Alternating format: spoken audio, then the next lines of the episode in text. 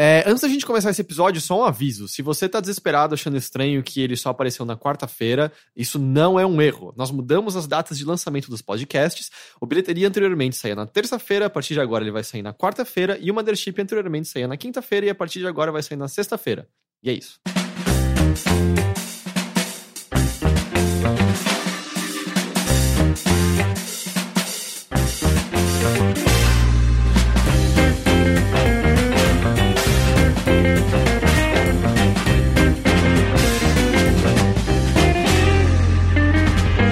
Mas eu só, não, eu só queria saber, o sabor do negócio era bom?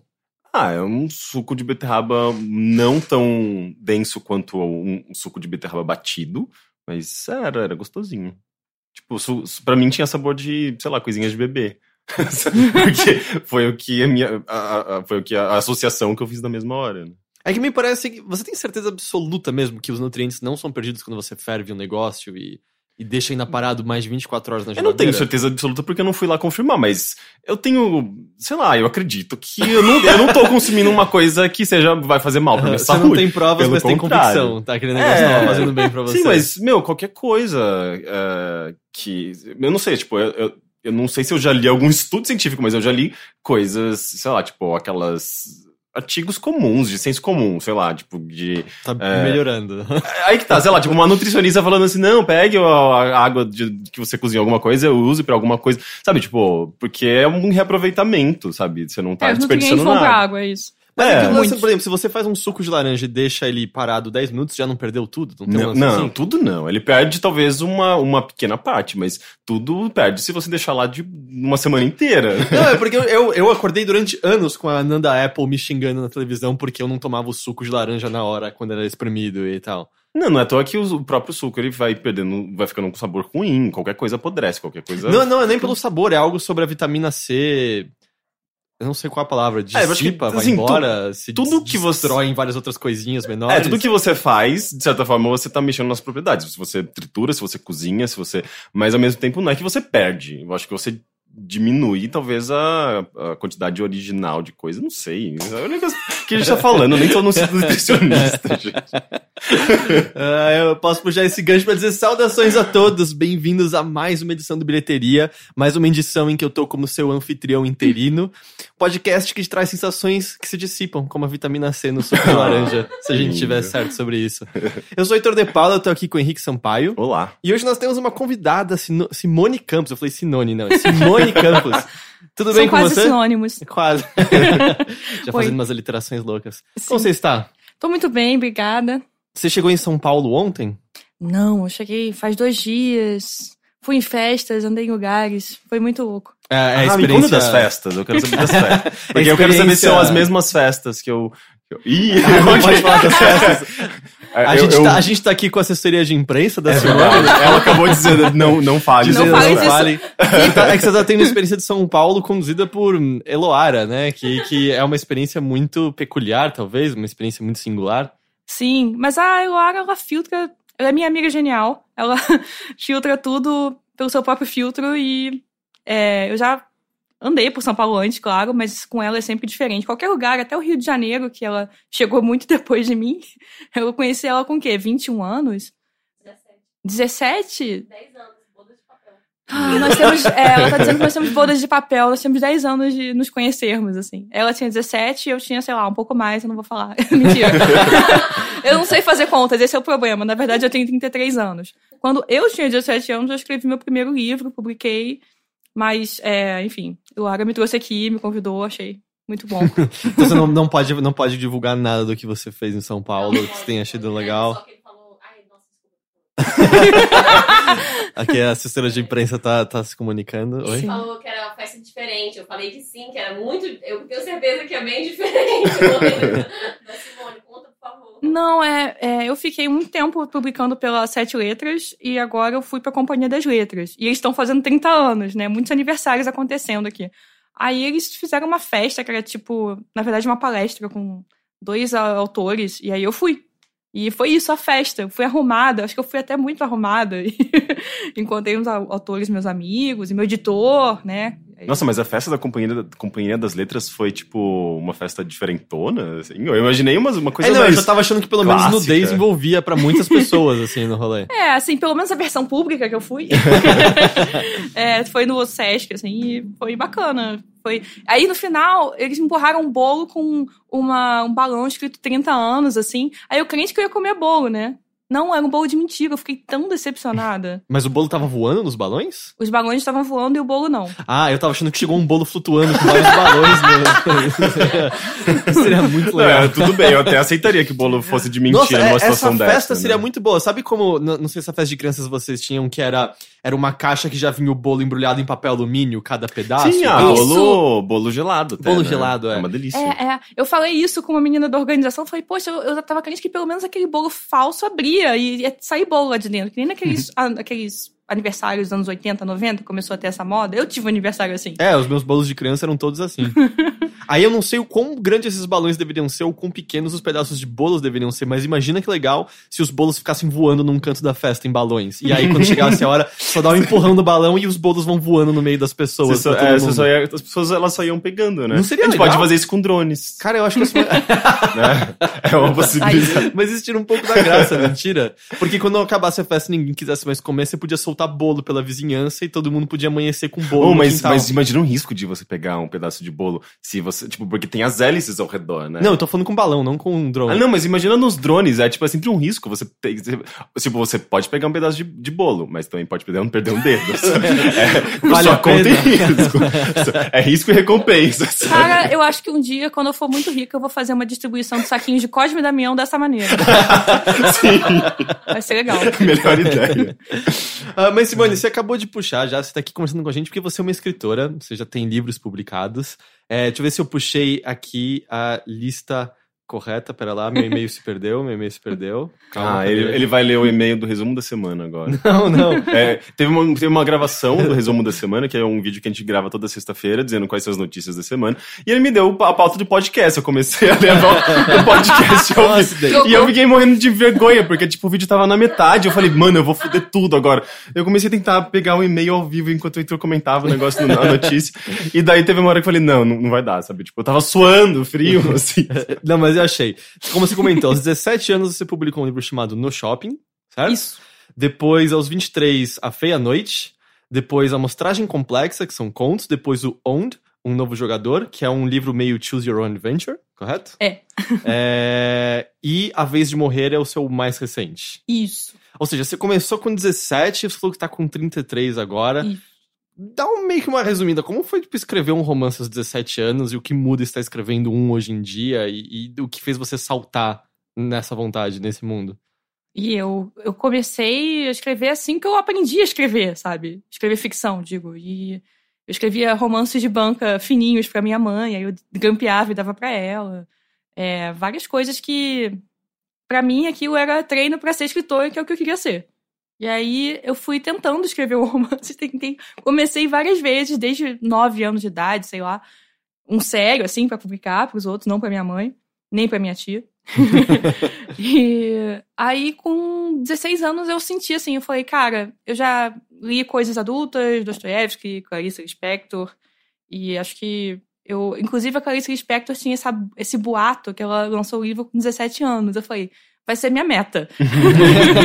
Seu novo Clarice Lispector. É, exatamente. Não, pelo menos publicar na mesma idade que ela. E era mentira, na verdade ela publicou com 23, mas foi Ah, ótimo. você tinha mó tempo, Uau. então. Eu tinha muito mais tempo. Você teve mais tempo. Mas agora na sua biografia você já pode falar, publiquei antes de Clarice Lispector. Não, junto com, achando que era junto. ah, tá. Eu acreditei na, na lenda, né? Mas você teve muita influência, assim, de- dos seus pais é, com li- literatura, pra você, desde o início, assim, querer escrever?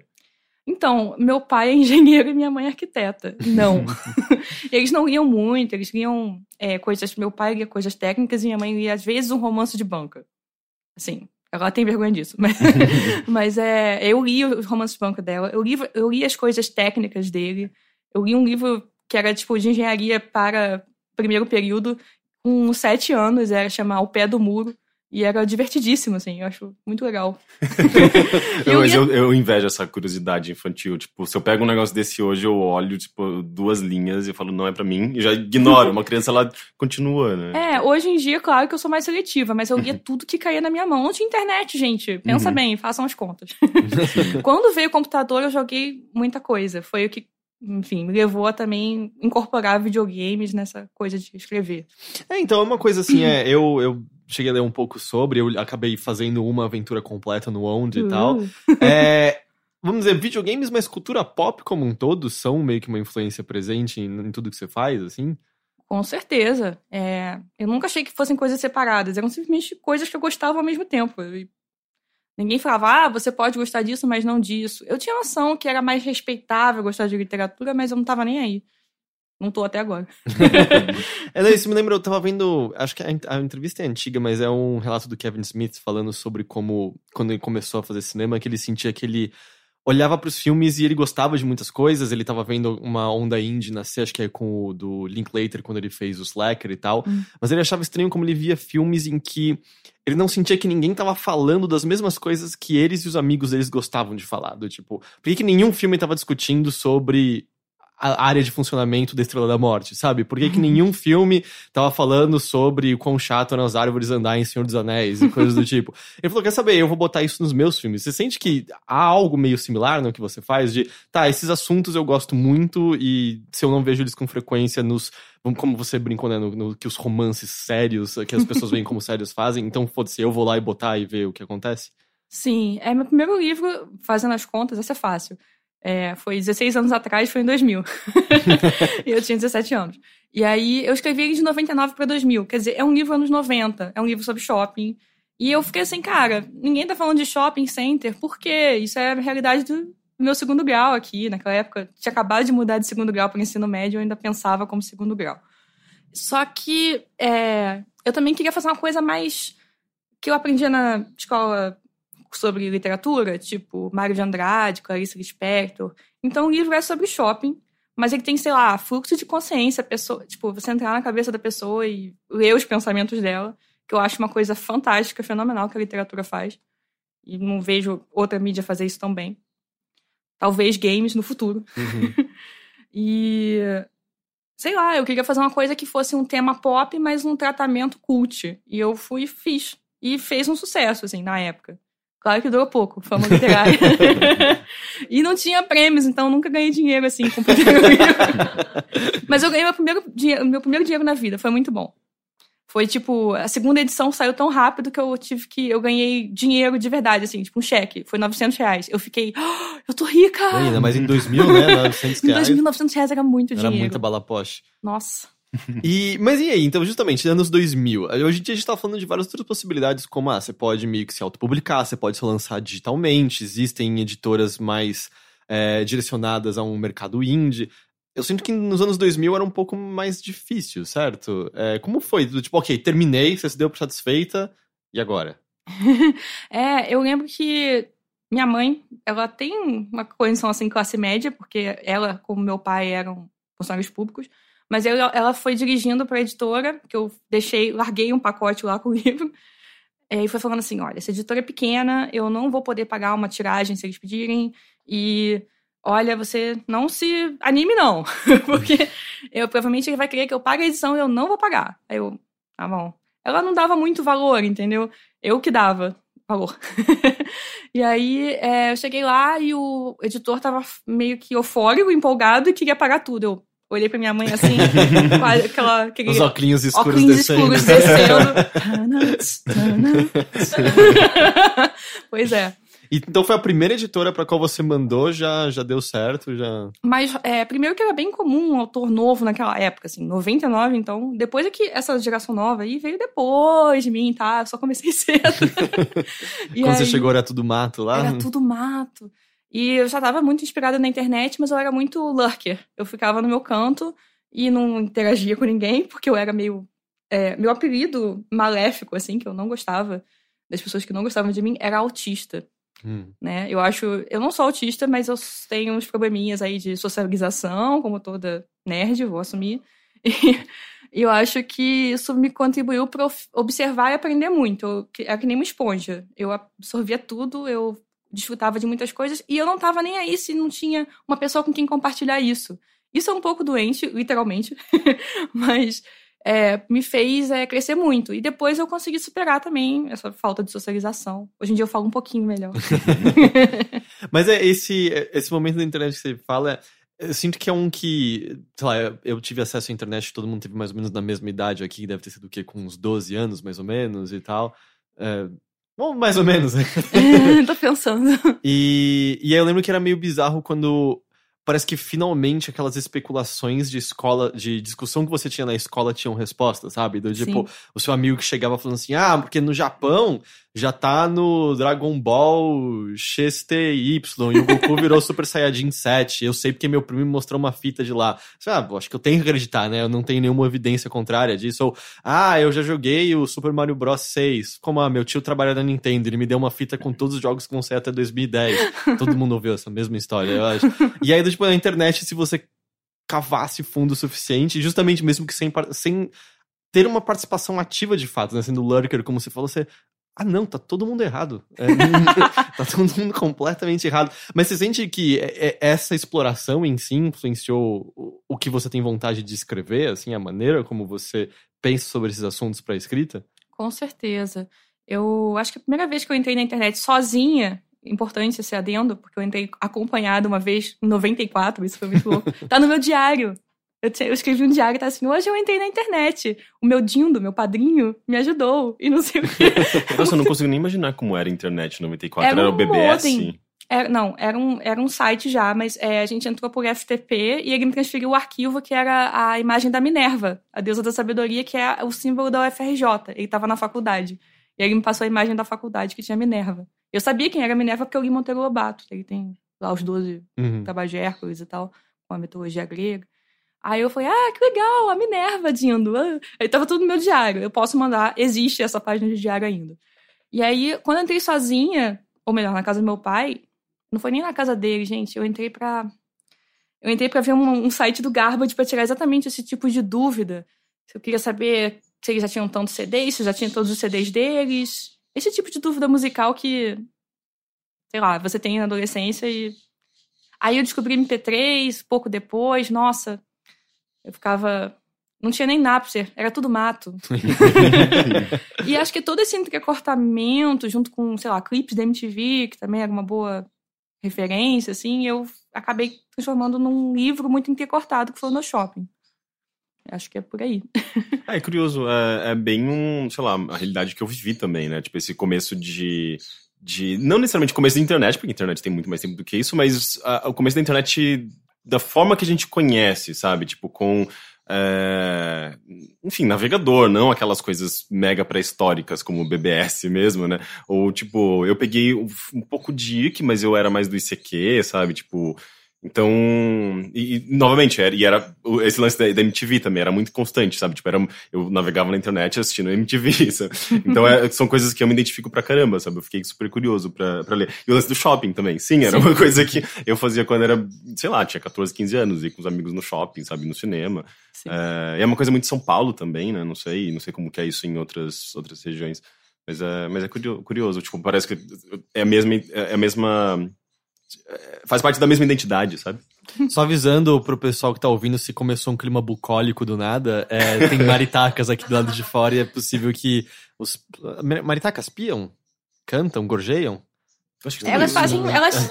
Não, o encanto das maritacas faz... pode estar tá vazando nos microfones. Então, então, e o lance eu acho que elas têm um ninho em cima do telhado aqui. Porque da última vez, quando começou a chover, elas começaram a gritar, uhum. né? É. Sim, e eu, e eu, já percebi que na, na janela do meu quarto tem um passarinho que ele sempre pousa no, me, no mesmo galho. Uh, e é o mesmo passarinho, com as mesmas cores, com o mesmo. Uh, enfim. Penugem. É, jeito de, de, de cantar, jeito de ser, é ótimo.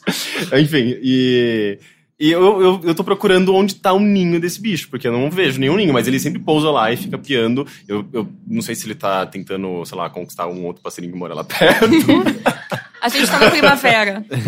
deve ser isso, ele deve estar querendo conquistar um outro passarinho ali perto. O Tinder dos passarinhos tá pegando fogo. E aí uma curiosidade que eu tenho é... O seu primeiro livro foi publicado quando você estava bem nova. E uma coisa comum, sei lá, eu, eu não escrevo literatura, mas mesmo escrevendo no site sobre videogames, é normal, eu olho o texto de um mês atrás e... Nossa, que bosta, que bosta, eu sou muito melhor agora, que lixo isso aqui.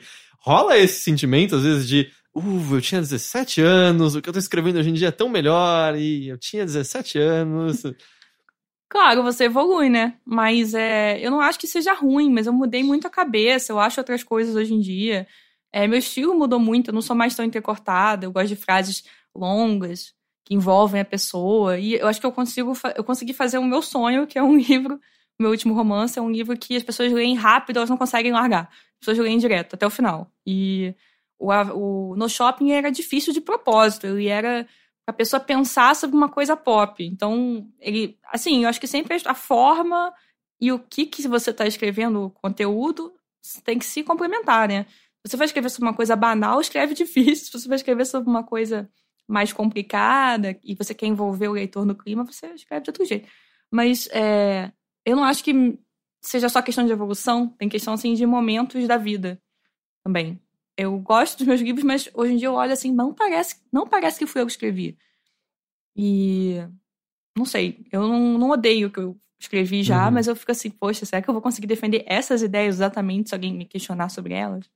Não sei. Entendi. E eu não sei como é, como é a rotina assim, o seu foco é escrever, né? tipo, essa é a sua profissão é, é, o que você faz primariamente. É, é o que eu gostaria que fosse, mas eu tô fazendo outras coisas para tentar ter algum dinheiro. Uhum. É, eu acho que eu li numa. Tinha um artigo, acho que deu o País, sobre uma, uma apresentação que você fez. Você falava justamente sobre estar fazendo doutorado, isso também fazia umas traduções e tal. Mas do tipo, o que envolve na rotina de você garantir, ok, eu tô escrevendo, eu tô produzindo novas coisas, goste eu delas ou não, eu tipo, tô fazendo mais, mais escrita. Eu já tenho cinco livros, né, publicados. E então eu tô fazendo uma coisa mais planejada agora. Eu falo assim, não, vou ter um projeto X. E eu tô comprometida o suficiente com a ideia para levá-la adiante. Aí eu fico vendendo, entre aspas, pentelhando o editor até ele, pô, me contrata aí, ele me contrata, aí beleza. Aí eu, nesse, nesse último caso, vou até dar uma palhinha do próximo livro. Vai ser um romance gráfico, graphic novel. Tava faltando essa no meu currículo nerd quadrinho. Esse é o que da, da com a Amanda Pascoal? É. E aí eu meio que faço um, um planejamento mental, assim, quanto tempo vai demorar. Enquanto isso, eu tô escrevendo outro livro, tô mesmo, é um romance. E aí eu vou alocando, assim, essa semana eu vou fazer tal coisa, esse dia eu vou fazer tal coisa. Eu tô sem bolsa no doutorado, que é na UERJ, que também tá sem pagamento dos funcionários, tá em greve, ou indo e voltando. Tá uma. Tá, sim, você anda no corredor e tem lixo espalhado, o elevador não tá funcionando, você tem que subir 11 andares de escada e descer. Ah, okay. E não tem comida lá dentro, você tem que descer e subir se você quiser almoçar, enfim, mil coisas. Eu terminei minhas matérias, aí eu não fiz nada semestre passado. Não, eu tenho até uma, uma rotina de exercício físico para poder, poder, assim, manter equilíbrio mental. Isso faz, faz parte. E. É, mas eu não tenho problema em ficar três meses sem escrever ficção e depois voltar. Uhum. Eu vou, me concentro em uma coisa de cada vez, mais ou menos.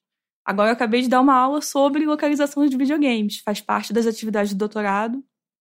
E, sei lá, vou, vou organizando assim, por dia, por semana e por mês. E sempre atraso.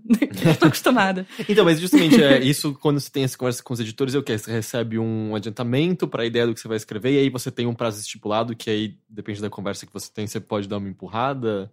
É, eu tento tratar que nem um diálogo, assim. Uhum. Tipo, no caso do quadrinho foi mais complicado, que eu tinha uma quadrinista certa, ela não pôde mais, e aí eu tive que procurar outra. E aí acabou que eu acabei o roteiro sem receber nada por ele, sem saber se eu ia receber. Mas eu tinha tanta fé no projeto que eu levei adiante, fui indo. E aí conquistei uma quadrinista nova. Foi uma, conquistar foi a palavra certa, que eu fiquei tipo, cortejando ela, mostrando o roteiro, de, convencendo ela que eu sou legal e que não vou sacaneá-la de nenhuma forma. Essas coisas, né? Uhum. Ah, então vocês nem se conheciam antes. A gente de... ainda não se conhece pessoalmente. Ah, vocês não se conhecem. A gente vai se conhecer esse sábado. Entendi. E aí, é, esse não é o primeiro quadrinho que você escreveu, né? Você também teve uma história de contribuição pro Ink... Uh... Ink Shots. Ink Shots. É quase o seu xará. É, o, tem o Hector Ah, Lima, eu acho. Lima, que escreveu Sabor Brasilis, Uhum. escreveu Vingança do Barão Macaco, né? É, e eu gosto muito do Sabor Brasilis que eu li dele. É, então, e o, a gente até é amigo de um dos desenhistas do Sabor Brasilis, o Jorge Chau e tal. Então, assim, é, qual é a diferença entre. A gente tava justamente conversando com o Jorge umas semanas atrás, como, como foi a experiência dele desenhar algo que não era do roteiro dele. Como é a experiência de você escrever o roteiro para algo que é muito mais visual e, assim, parte do seu roteiro é também meio que estabelecer: olha, eu quero que essa página flua dessa maneira, que o personagem seja visto desse ângulo, ou é mais se dá as ideias e meio que faz um meio que um ping-pong com o desenhista pra sair algo dali. Olha, tem um, doc, um doc que fica rolando por aí do Alan Moore ensinando a fazer quadrinhos. Eu acho que é do Alan Moore, posso estar confundindo aí com outro desses monstros dos quadrinhos. Mas é. Eu tinha um ex que era fissurado em quadrinhos e eu falei que eu queria escrever esse quadrinho com o Pericles Jr., cinco páginas, mas ele. aí Eu pedi dicas sobre isso. Ele me passou esse, esse doc e eu também peguei na biblioteca o Desvendando os Quadrinhos do Scott McCloud, eu acho. É E a Bíblia, né? É, é muito Bíblia. maravilhoso. É muito legal. É muito legal e ele é uma teoria de quadrinhos em quadrinhos. Assim, inclusive ensina a fazer roteiro. Então eu já meio que tinha mãe, assim, pelo menos manhinha pra fazer cinco pagininhas. E eu percebi também, na, na minha pequena experiência anterior, e em outra que também envolveu ilustração, mas não era um quadrinho, que era o Ond, que eu, eu sabia, eu também tinha um certo jeito para conversar com o ilustrador e permitir que ele fizesse o que a parte dele, né? O, se expressasse tudo, mas também eu é, fazer, ah, isso aqui não ficou tão bom por esses motivos, né? Dar um motivo para ele mudar uma coisa que ele tenha feito. E umas diretrizes gerais. Então, é, essa vez com a Amanda, ela desenha muito colorido. Tipo, Uhum. Matisse, assim. É, não, eu procurei umas artes dela. É muito. É muito chocante, assim. Me lembra. Tem uma coisa meio de, de Hotline Miami, o jogo. no- no- é, É. uma coisa. É tudo meio vibrante, e, mas com umas cores bem específicas, assim. É bem... Isso, é umas cores fortes. Assim, eu lembrei do Matisse, você lembrou do Hotline Eu- Miami. e eu do É, Matisse. são as minhas, Ai, as minhas referências mais, menos cultas. né? Perdão.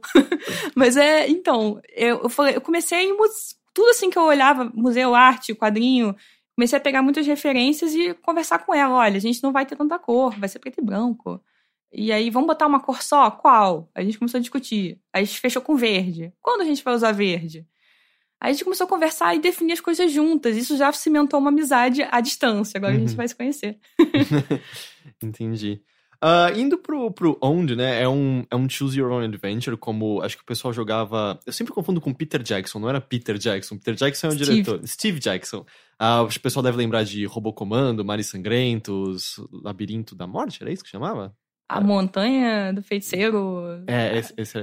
Esqueci. E que é o lance de. E também tinha. Eu não sei se você- você chegou a pegar, mas eu gostava muito de umas edições. Teve duas edições brasileiras de um gibi do, dos Trapalhões, que era do Didiana Jones especificamente, que era Choose Your Own Adventure também. É, e era muito bom. Sim. Era muito bom, você recuperava a vida comendo rapadura, cara. Era- e aí, quando você tinha briga, ele, ok, tá na hora de caflito. E aí você lutava com as pessoas. Mas enfim. É, você tem esse onde que dá até pro pessoal ver de graça na internet, né? Não, não, não tem a Isso. edição à venda, mas. É, não, quem quiser ver é novojogador.com.br. Rolou um patrocínio. Eu consegui passar isso num edital, não sei como, eu fiquei impressionada. Mas fiquei impressionada com a falta de peneira das pessoas. Como assim? Um livro. sabe? Como assim? É, é um livro sobre, sabe, um cara que encontra uma elfa erótica e. E, aí ele tem que caçar pelo menos uma deles sete mulheres, oito, sei lá, enfim. Mas já até perdi a conta.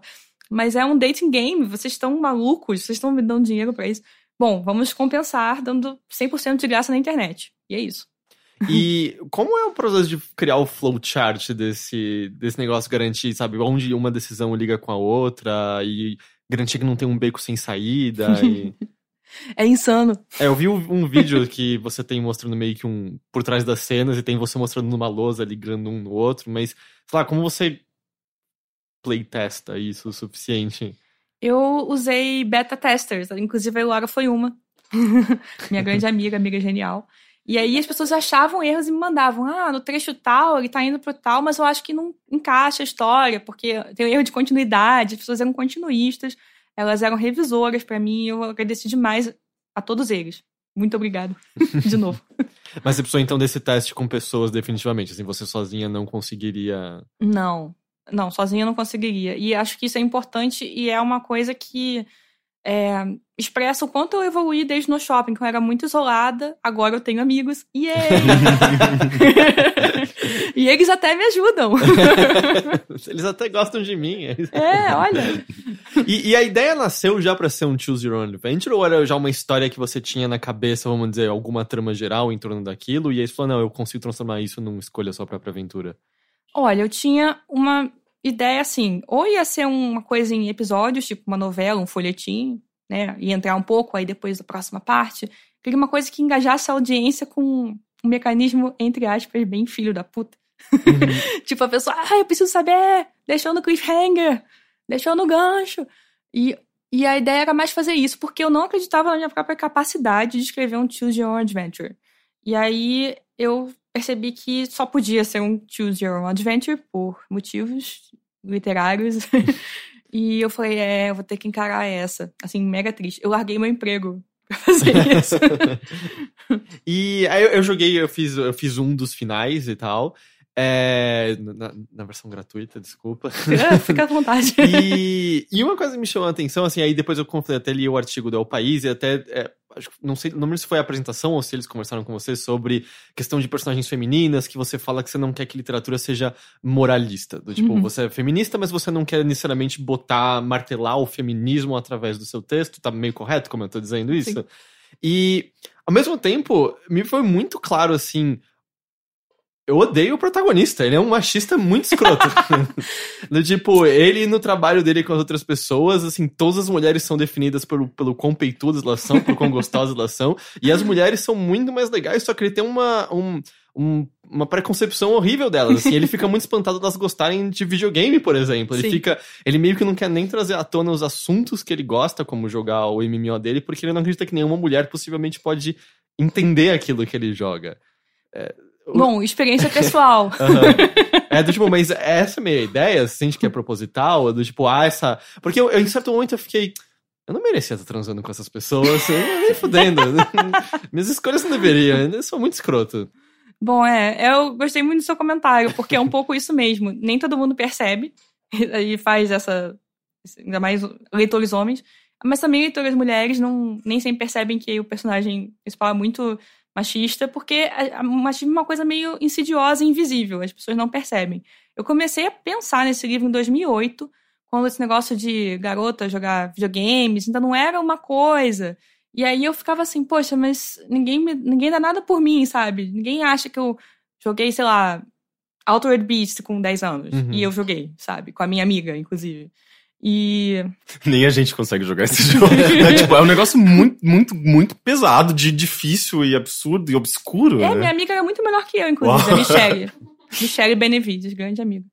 É, depois a gente se afastou, mas é isso. A gente, por, uma, por um tempo, a gente teve uma amizade e era baseada fortemente em jogar videogames e comer batata frita. Uhum. amizade. E ver filmes de sessão da tarde estranhos, tipo A Fábrica de Chocolate. Uhum. É. Original. É, o original, claro. Johnny Depp não era ninguém naquela época. É. Eu acho que ele não é ninguém hoje em dia de novo. Mas... é, voltou pro ponto, né? Enfim, o que, que eu tava dizendo que eu me perdi completamente? Ah, sobre ele ser um livro feminista disfarçadamente, assim. Um pouco propaganda é, subversiva feminista. é que onar é uma giga dos videogames, né? Você uhum. ganhar de lavada, mas também é você, em giga hacker, é você tomar conta de um sistema por dentro e você minar ele por ali, você controlar ele por ali. Não sei se eu tô falando bobagem, mas acho que não. é, o Mr. Robot da série usa essa gíria, inclusive. Eu achei meio forçado, mas. Okay. é, e aí ele. É, eu sei que é isso, você tomar conta do sistema machista por dentro usando as próprias armas dele. Isso é muito legal. Essa hackear a linguagem, na real. Eu, e era um pouco o que eu queria. E eu não achei que eu fosse conseguir. A gente também mulher tem nada muito para duvidar de si mesma, da própria capacidade, e é uma coisa que me empurrou para isso. Então foi um projeto que, sei lá, superou as próprias expectativas dele. E, mas então sentiu que a reação de todo mundo não foi necessariamente essa, assim, algumas pessoas tipo, yes, eu transei com um monte de gente, uhul, peguei esse final. É, ou então assim, nossa, você entende videogames mesmo para escrever daquele jeito, uhum. ou assim, poxa, eu fiquei com a menina fofinha, não sei o quê, mas tem uma coisa estranha ali, né? É, aquele disco que eu escuto, eu, pois é, porque ele, eu fiz várias brincadeiras lá dentro e basicamente as suas escolhas morais, elas não te dão o que você espera. É, eu acho que eu percebi isso uma hora em que conversar com uma garota, na verdade, levava você a ter informações pra chamar a outra pra sair. Não Isso. exatamente quem você achou. Parecia que se É. aproximar de uma delas era do tipo, tá, vou chamar essa pra sair. Na verdade, levava a outra. É, porque é um pouco imitando a vida, né? É o contrário. A arte imitando a vida. Porque você vai com um objetivo fixo. E isso é muito uma face do machismo. Você vai ser cartesiano, você vai no ponto, você vai. E não, a vida não é assim, ela não funciona assim. Ela vai te levar pro outro lado. E eu achei que eu podia replicar isso de uma certa forma. E você sente que você teria vontade de explorar de novo esse formato, em, que seja em outros contextos? Em... Eu sei fazer. Mas eu já tenho a tecnologia. É, outra coisa que eu usei muito foi aqueles post-its de tirinha, sabe? Que Uhum. tem as cores. Só que a porcaria da loja só vendia de quatro cores. Eu queria um de oito cores, pra poder fazer coisas mais complexas. Eu acho que eu conseguiria essa, sei lá, da oficina disso. Ia ser muito louco. Você, por ter interesse em videogames e literatura, você tem essa, essa vontade de mesclar as duas coisas, por exemplo, talvez em Twine, aquela ferramenta no qual você consegue criar jogos em texto. Como se fosse tipo Text Adventures, sabe? Ah, sim. É, esse jogo, esse livro é um livro-jogo. É, ele já é é, um uma livro-jogo. text adventure. E ele, e ele é, é, é curioso que ele, é, ele, é, é, ele ainda é mais. Eu acho que ele é mais literatura do que videogame, digamos, em termos de. É, ele tem o formato clássico de text, é, de, Uhum. de choose, Your Own Adventure, né? É, mas eu fico pensando mesmo, tipo, acho que o Twine você consegue amplificar, né? Essa coisa de ramificações, de decisões e. tem, tem vários jogos. tem um jogo recente, foi feito pela Thais Weiler, que ela é game designer mesmo, né? Chama Rainy Day que é super interessante. É, é sobre. É, um- é bem autobiográfico, né? E é um jogo no qual você tá. Você é, é essa personagem, essa garota que ela tem dificuldade de sair da cama de manhã, porque o trabalho dela é muito exaustivo. Eu ela não. Você jogou? Então, é- é- é- é- eu acho muito.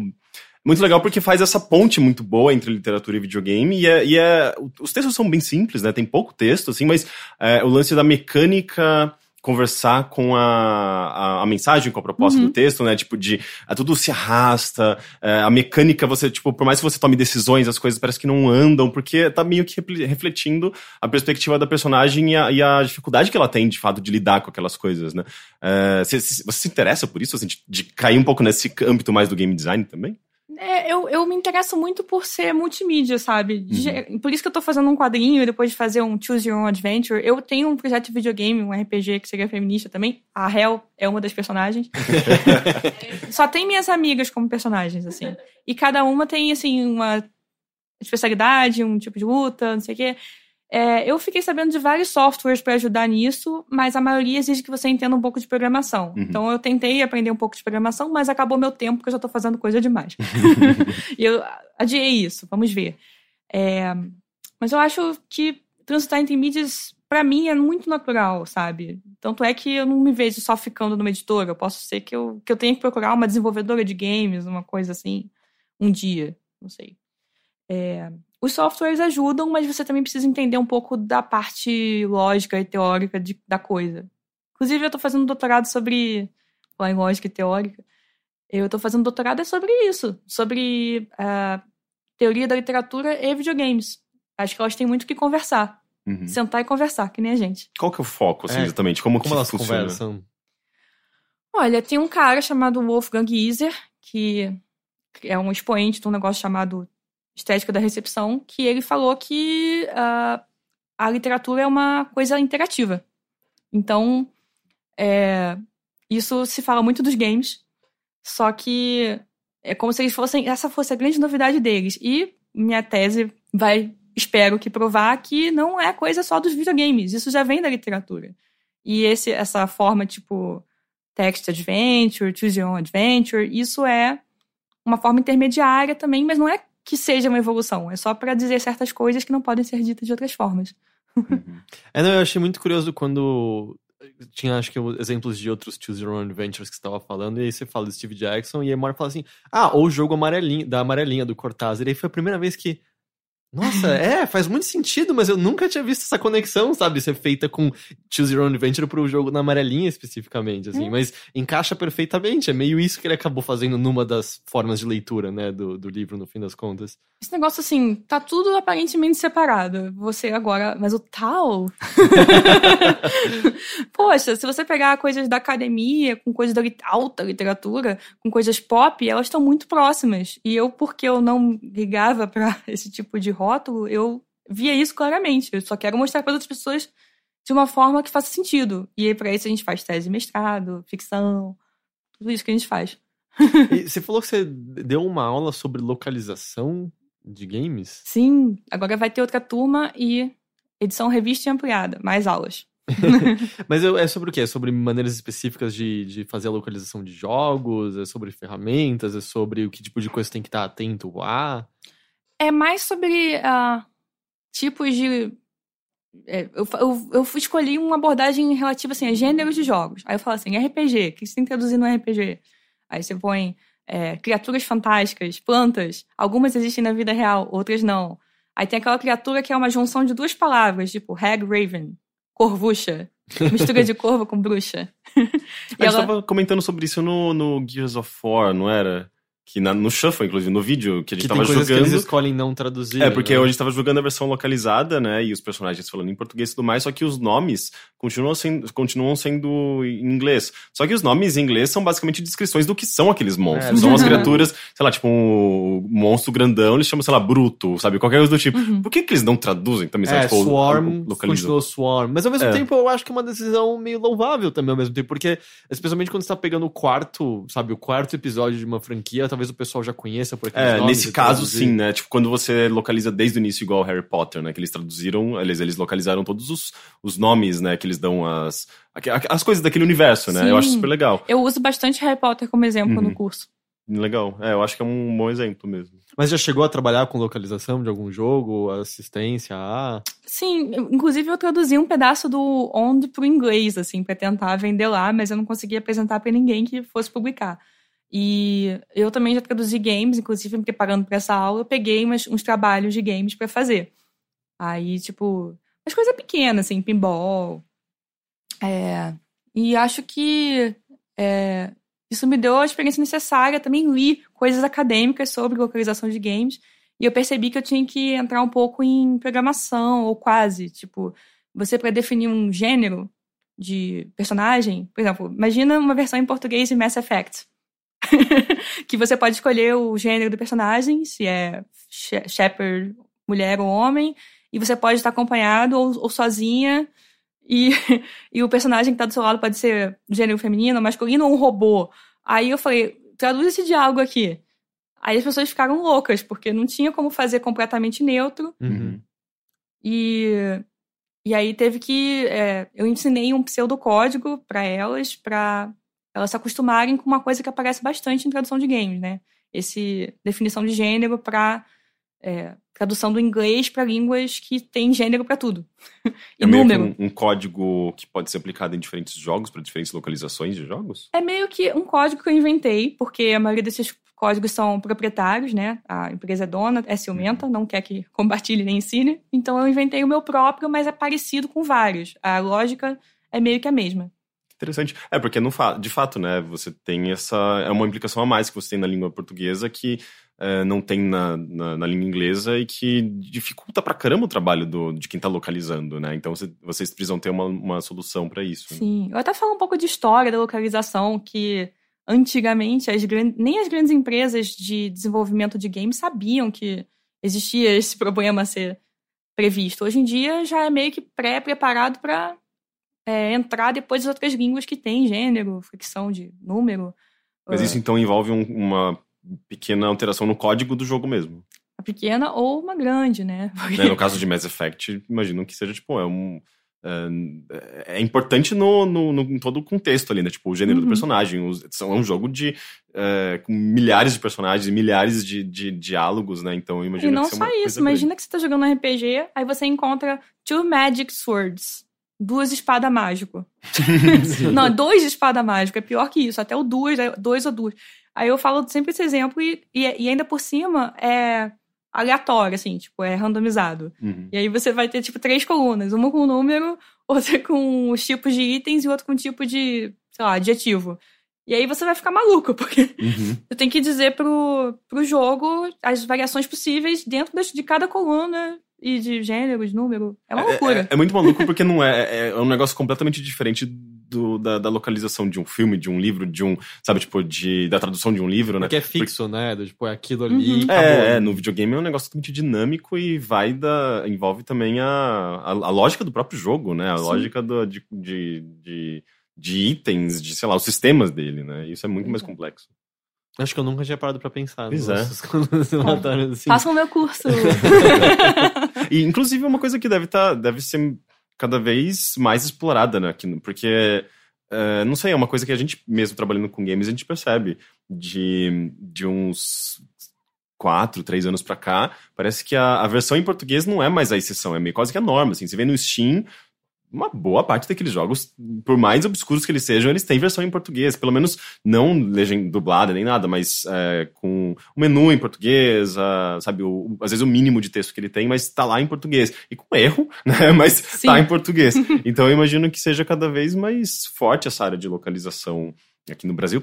Não sei, tipo, não sei se é feito no Brasil mesmo essa loca- essa localização. É, geralmente é feito com agência. Você é um freelancer e aí a agência fala assim: ah, quer traduzir o jogo X? Aí você vai, topa e faz um freelancer para aquela, um freelancer para aquela agência. E agora, sei lá, se você morar nos Estados Unidos, aí você pode talvez ser contratado pela Nintendo of America e tra- tra- trabalhar dentro da Nintendo. Como... Você tentou mandar pra aquela vaga da, da Nintendo? Não. De... Porque teve, teve recentemente, não teve? Ah, Aquela- não, mas é uma vaga que existe há anos, assim. E nunca não- foi É, eu preenchida? acho que não é, não é muito Ah lá, sua verdadeira. chance, né? chance. Olha a minha Tá chance. Mas eu não sei próxima. se é verdadeira aquela vaga, Como dá, não tá no site da Nintendo? Tá no Como site não vai da ser? Nintendo, tem certeza? Sim. Ah, então acho que eles não quiseram contratar ninguém até hoje. porque ela existe há uns três anos, eu Ninguém acho. se qualifica. É, ninguém. Ou, ou todo mundo achou que não ia conseguir, ninguém mandou. Eu acho que saber. é, ninguém mandou. Não é possível. Não, Tô todo mandando mundo chegar em mandou. casa, vou mandar essa, esse negócio. Eu que tem medo de trabalhar na Nintendo. Ah, Não, já tô ser cheia de coisa pra fazer. Eu não posso mais pegar trabalho. que eu morro. Mas esse doutorado você tá a acabar ou. Cara, então, lá, vai, lá vem a história. Eu é, terminei as matérias, aí você fala, beleza, agora é só entregar a tese. Não, tem que fazer qualificação, que é defender um capítulo só para uma banca, tipo ensaio geral. É, tem que provar que deu uma aula por um tempo, ou fazer um estágio dando uma aula um semestre. E. ah, acho que é só, mas é bastante coisa. E fazer a tese, mas já tenho um capítulo pronto. Só ver o que, que vai fazer depois. E meu orientador tá meio indisponível no momento. Por conta Ele- da greve e tal? Teve greve, teve. A mãe dele faleceu, poxa, várias coisas, assim. E ele tava organizando um congresso, e isso, tipo, suga a pessoa. E olha que ele é um cara cheio de energia. Não, não rolou. E aí ele tá meio. Ele viajou mais, aí agora eu não consigo falar com ele. Difícil. Tá, então meio que sem, sem, você não sabe exatamente quando esse doutorado vai estar. Olha, tá, tá escrito assim na, na minha carteirinha de estudante de doutorado que eu uso pra pagar meia. É, é abril de 2019, porque eu comecei em 2015. Foi isso? Foi. Entendi. Então, É talvez... quatro anos. E o romance que você está escrevendo atualmente, que é um, ele é um romance com uma pegada meio policial, pelo que eu, pelo que eu li? É, de detetive, mas também uma coisa que tem duas personagens principais femininas, assim. Tem uma irmã que some e a outra irmã que procura a irmã. É, a mais nova é padrãozinho, modelo, não sei o quê. E a irmã mais velha, investigando porque que ela sumiu, descobre que ela é prostituta, além de modelo. Né? Faz ficha rosa, tá em vários sites procurando é, sugar daddies e viagens grátis com homens, financiando tudo. Isso é. Tem site, tem um site pra cada coisa e eu acho isso muito maneiro. Eu quero explorar isso na ficção. Entendi. Mas aí ele já tá, já tá em desenvolvimento? Você já... Já tô escrevendo, porque agora a parte do quadrinho já meio que não tá tanto em minhas mãos. Eu preciso que a quadrinista desenhe e tal. A gente assinou o contrato, vai acontecer. E eu vou, claro, conversar com ela, refazer algumas coisas na medida que ficar pronto, mas eu vou me concentrar mais nisso e na tese, né? Entendi. Então também nenhuma. Você não tem uma previsão de quando esse novo romance vai ser terminado. Olha, terminar. Eu vou terminar ele talvez até o fim do ano que vem. Agora. É, esse quadrinho só vai sair em 2018. E aí isso vai sair em 2019. Podem, podem sentar aí. Ah, você vai ser doutora quando ele sair. Eu já Então, vou- não sei. Ah, tem mais alguma pergunta, Rick? Hum, qual, qual, foi o último romance que você, você publicou? O A Vez de Morrer. Ok. Nome técnico. É, esse, esse é sobre o quê? Então, é uma moça, designer, é, super urbana e tal, que ela mora no Rio. É, o romance começa, na verdade, com ela no Canadá. E ela tá lá pintando e bordando, pegando geral no Tinder, é, conversando sobre isso com seu roommate gay. E, é, e ela é bissexual tal. E aí ela recebe a notícia no Canadá que o avô dela morreu. O avô dela morava num sítio que foi cenário da infância dela. Quando ela volta pro Rio, ela arruma um emprego, assim, meio fechado, como diz a Lara. Quer dizer, um emprego muito fácil, desses de meio funcionário público, não sei o quê, que a mãe arranjou pra ela e fica morando com a mãe. Ela não se dá bem com a mãe. Então ela resolve frequentar esse sítio e é, cada vez mais ela se encontra lá e, e acaba que ela vai morar lá, sozinha.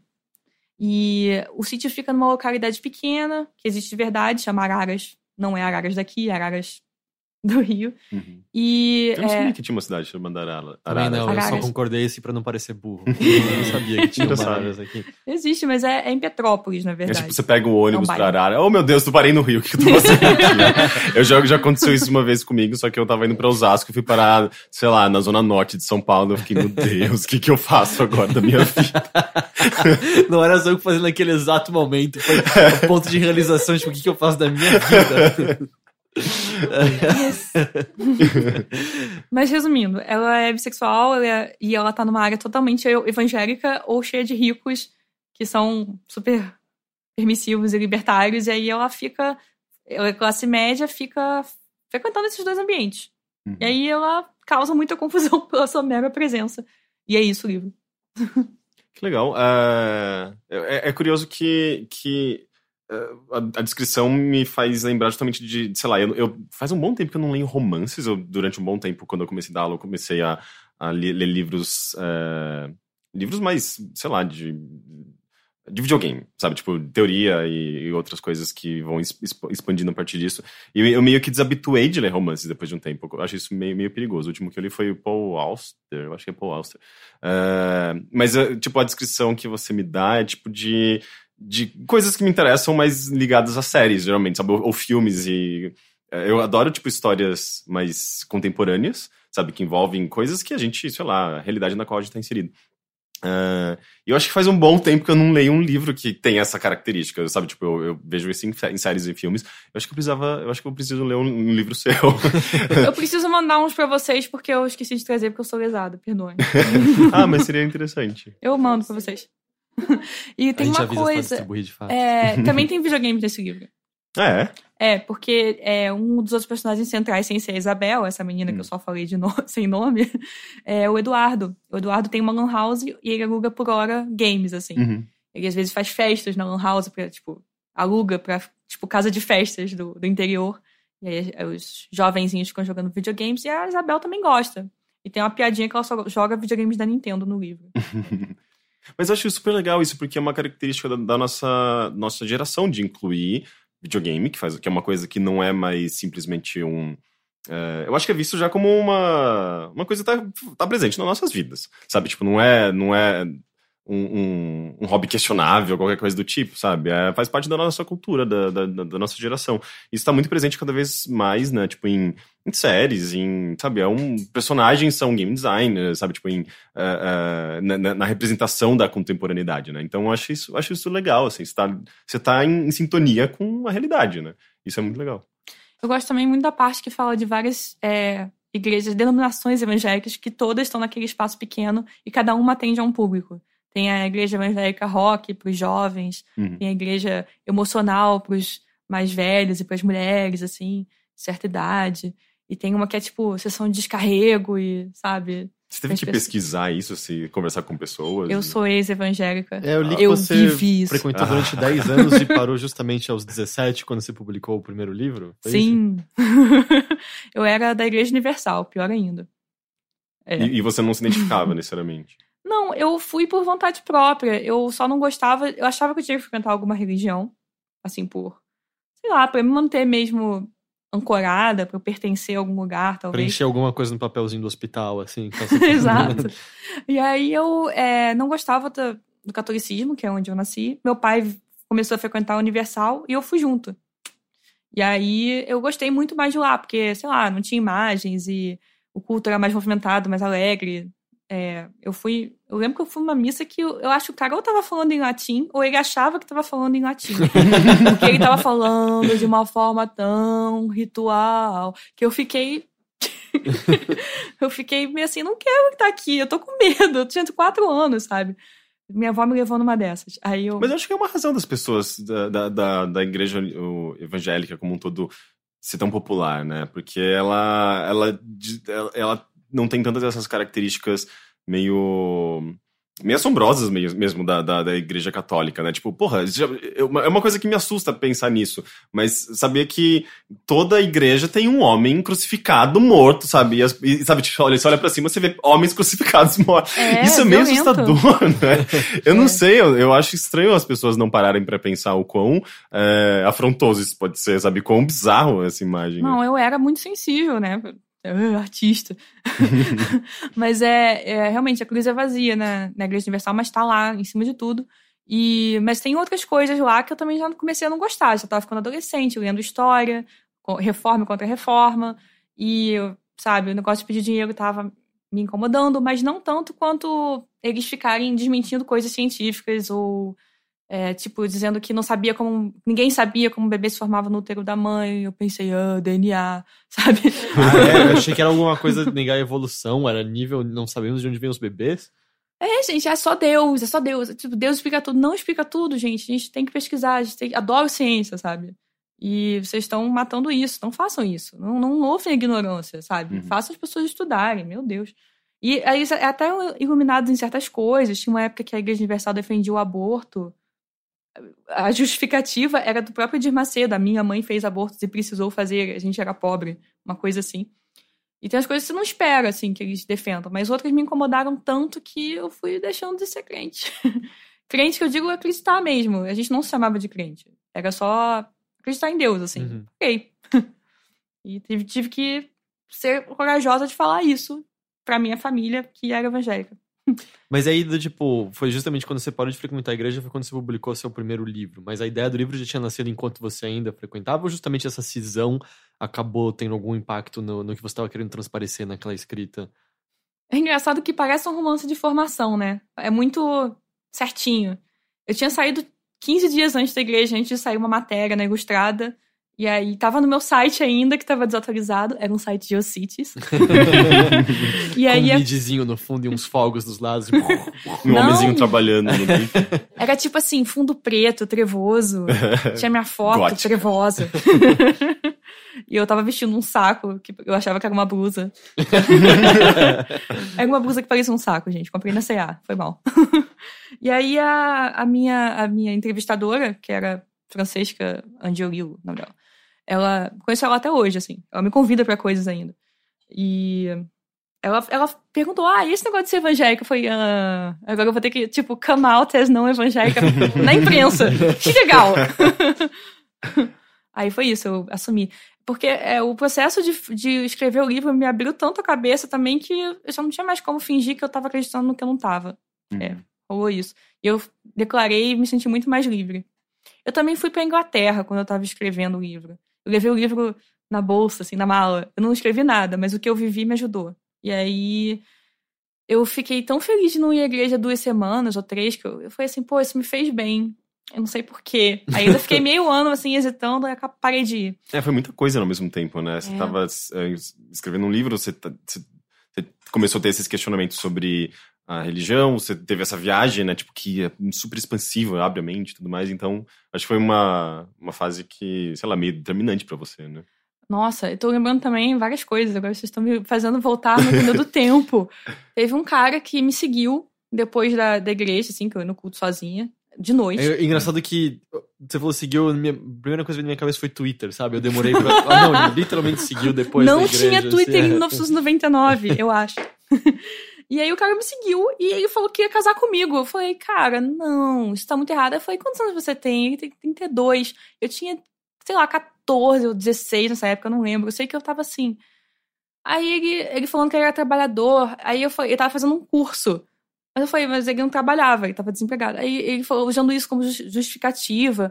Aí eu falando, ai, desculpa, eu não gosto de caras mais velhos. Ele, mas eu gosto de meninas mais novas. Aí eu, Como se a, a- só a opinião a minha dele opinião não valesse. importa, apenas. Aí eu falei, cara, isso tá muito errado. Aí eu não conseguia mandar ele embora. Ele ficava, tipo, cutucando meu ombro seguidamente, assim. Tipo, assim. não sei se vai sair no microfone. E eu falei, cara, isso tá muito errado. Eu tenho que sair daqui. Aí eu saí. Pra minha saúde mental. Gente. Que coisa louca. Eu achei que você ia contar a história que você levou uma facada. Ah, isso foi depois. Você levou uma facada? Duas. O que? Na igreja? Não, isso foi. Eu já tinha. Ó, aí vai acontecer muita coisa, muita coisa. Eu fiz faculdade, passei onde eu queria, comunicação na UFRJ. Aí eu comecei a fazer jornalismo, vi que eu não ia ter futuro se eu continuasse ali. Fui fazer eh, estágio no escritório de tradução. E aí, no meio eh, desse negócio, eu, minha avó faleceu. E eu fui morar sozinha. Eu morava com a minha avó só, nessa época. Já morei com meu pai, só. Só não morei só com a minha mãe, que eu sou meio distante dela, assim. Mas agora a gente é amiga. E aí eu tava morando sozinha, certo domingo, 5 da tarde, garoa. é, tava eu, eu. Deu uma larica, embora eu não fume maconha, eu tenho laricas. É, eu fiquei com uma vontade louca de comer Ruffles churrasco. Aí eu fui comprar uma Ruffles churrasco no mercado. Aí na volta, passando por uma ruazinha residencial, é, eu tava andando rápido pra não ser assaltada. Não levei bolsa, não levei celular. Só a sacolinha do, do supermercado voltando com a Ruffles churrasco. E um iogurte, porque eu dei vontade. É, vem um cara que tá andando na minha frente, dois, na verdade, e começam a andar, viram, se cutucam e começam a andar na minha direção. Eles viram Ruffles churrasco. É, quisera eu que fosse o Ruffles churrasco, eu dava de boas, assim. Aí o cara tá- começou a andar, eu, eu tava muito perto deles. Eu fiquei tão surpresa que eu andei pra trás, assim, e, e fui botando o guarda-chuva como um escudo. Um- uma, acho que foi um reflexo originado por RPGs, assim. eu, eu tava com o guarda-chuva na mão esquerda, eu lembro, assim. Eu baixei, assim. Aí, no que eu baixei o guarda-chuva escudo, eu rocei na cara do cara que estava muito perto. Eu não sabia o que ele queria. Ele não mostrou arma, ele não falou nada, e ele veio olhando pro meu corpo, assim. Aí, o que que ele queria? Eu não soube ainda, porque ele é, simplesmente me esfaqueou duas vezes. Gente. Caralho. E eu fiquei parada ali, pasma, olhando pra ele. E eu, eu lembro que eu já tinha um problema que eu desmaiava, assim, de saúde. É, Rio de Janeiro, bem-vindos ao Rio de Janeiro. Era uma área nobre do Rio de Janeiro, ainda por cima. E eu segurei Mas assim. ele nem pediu nada, ele simplesmente se esfaqueou. Ele me esfaqueou. E eu fiquei olhando pra ele, pareceu uma eternidade, deve ter durado uns 5 segundos. Mas onde que foi isso? Na rua Dona Mariana. Não, é onde no corpo? Ah, onde no corpo? Nossa, piada pronta. Foi aqui, ó. ó, Cicatriz. Aqui. Pode ver minha barriga. Mas foi tipo. é, Um aqui e outro aqui atrás. Eu Mas não foi de, de, de- de penetrar, tipo, em órgão. É, arranhou a pleura e o baço. Caramba! Mas eu fiquei sabendo disso três dias depois, quando saiu a tomografia. Sei lá. Mas você desmaiou? Você saiu correndo? Eu desmaiava qualquer coisa nessa época. Então eu fiquei triplamente apa- apavorada. É, e aí eu, é, eu segurei, assim, o, o- eu, eu estanquei, eu vi, eu vi um, vi um Uhum. Eu vi. Resgate Solar Ryan, de estancar esse sangramento. Eu vou estancar o sangramento. Eu segurei assim. Alguém me dá morfina! É, morfina, exatamente. aí eu segurei assim, aí o cara ficou me olhando, aí ele tava procurando a bolsa. Porque eu, eu sendo uma mulher sozinha, eu era um alvo fácil, entre aspas. Só que eu devia ter uma bolsa pra ele puxar e levar e acabou ali. Ele fez errado, ele errou a ordem. Ele tinha que ter me pedido a bolsa primeiro. Me dá tudo que você tem aí. Eu tirava o iPod do bolso e dava pra ele. Era isso. Aí quando ele viu o fio branco, ele falou: dá o iPod. Eu já tava esfaqueada mesmo, eu não tinha nada a perder, quase. Eu, eu tava segurando o ferimento, não tinha desmaiado. Aí eu olhei pra ele e gritei, gritei, ah! Ah! Aí ele saiu correndo, ele e o colega dele. E, e eles no caminho puxaram o fio do iPod tentando levar ele e levaram meio fio de iPod. E foi esfaquearam. Ok. Aí eu fui, fiz a. Mas você de foi a delito. pé pro hospital, esfaqueada? Você... Não, não termina aí. Eu fiquei segurando, falei assim, hum, bem feito, foram embora. Aí eu falei, ainda tô esfaqueada. e eu já tava, tipo, eu dei dois passos em direção à minha casa como se fosse continuar tudo normalmente. Eu falei, peraí, não pode continuar tudo Eu não normalmente. acho que é só dormir e acorda tudo Gente, bem. mas o escudo não funcionou, O afinal. escudo não funcionou, era, era nível 1 e eles eram. A faga tinha, eh, tinha poder de perfuração. Exatamente. Tinha mesmo. Era um estilete enferrujado. Eu falei, hum, Nossa, antitétano. que. Que saco. eu tomei realmente antitétano. É, vacina. E aí eu sei que eu, eu falei assim: não, eu vou produzir um flagrante, eu vou deitar no chão. E eu também não sei se eu vou desmaiar até chegar em casa e esses caras merecem ser punidos, pensei eu. Aí eu deitei no chão, larguei o. Pera, eu o- perdi um pouco. Eu vou produzir um flagrante? Eu vou produzir um flagrante. Aí eu vou deitar no chão, assim, e falar, fui esfaqueada, porque é verdade, essa parte é verdade. E aí o cara veio. é, E aí veio muita gente. Veio, tipo, muita gente. Um cara fumou na minha cara, ficou olhando assim. Eu tava Gente. deitada lá e ele fumando na minha cara. Eu falei, senhor, pode fumar mais pra lá? por favor?" Que eu acabei de ser esfaqueada, pelo amor de Deus. alguém liga pra minha mãe, o telefone é tal, eu tô sem celular, por favor, alguém também liga pra emergência. E aí chegou a ambulância. Você né? teve que pedir para as pessoas ligarem pra Eu não emergência. tinha celular porque eu não Não, queria eu ser achei que elas assaltada. teriam ligado já, né? Não, Que coisa As que pessoas são maluca. eu tive que pensar em tudo. Aí eu deitada lá, chamei, falei, recitei o telefone da minha mãe para as pessoas, falei, liguem pra emergência, é 190, caso vocês não saibam. e eu fui lá apertando a ferida. Aí eu comecei a sentir um pouquinho de falta de ar. Eu falei, hum, que bom que eu não fui andando pra casa, né? É, tipo, choose your own adventure, né? Eu falei, ah, eu fiz a, a escolha certa. e aí foi isso, eu fui, eu fui levada de ambulância para um hospital público que estava na penúria e você não, você não pode sair do hospital público até levar alta de algum médico. Aí a mãe arranjou um parente médico para me tirar de lá, mas antes disso eu fiquei lá com a, ferida, as feridas, né, abertas um tempão, tipo horas, quatro horas. Como? Cacete. Se tivesse então penetrado um órgão, você tava morta. Basicamente. Hum. Eu acho que eles viram que não era tão grave assim. Eu só tinha é, arranhado a pleura o baço, entendeu? Só, é. Eles que- nem levaram um Quem precisa de baço, é. né? É, baço, é. Pô, tira. Nem você tava com o Ruffles ainda. Hum, não lembro se eu deixei lá. Eu acho que eu deixei lá o Ruffles de iogurte. ah, não. Aí cortaram minha blusa. Eu tava com frio, de sutiã e com deitada em cima de uma maca de, de metal sem colchão e com um lençol. E o ar-condicionado frio, assim, comendo, Cara, morrendo de frio, errado. tremendo. Tudo errado. Não podia ir ao banheiro. Foi péssimo. Aí eu fui liberada e fui pro Quinta Dor, que é um hospital maneiro. E aí eles fizeram tudo certo. Tomografia, fecharam minhas feridas, básico, né? E aí descobriram que eu tinha arranhado o ba- o baço e a pleura, que é a camada que envolve o pulmão. Fiquei sabendo de muita coisa nessa, nessa roda. Mas foi uma experiência muito sinistra, assim. Eu realmente ouvi que podia ter morrido ali. É, eu, essa frieza toda que eu tô contando pra vocês é realmente sou eu. Eu sou meio fria, assim, em situações de que deveriam provocar pânico. Isso é ruim, mas também pode ser bom. Se eu tivesse que ir pra guerra, eu acho que eu não tava tão mal. Sei lá. ok. histórias, histórias absurdas.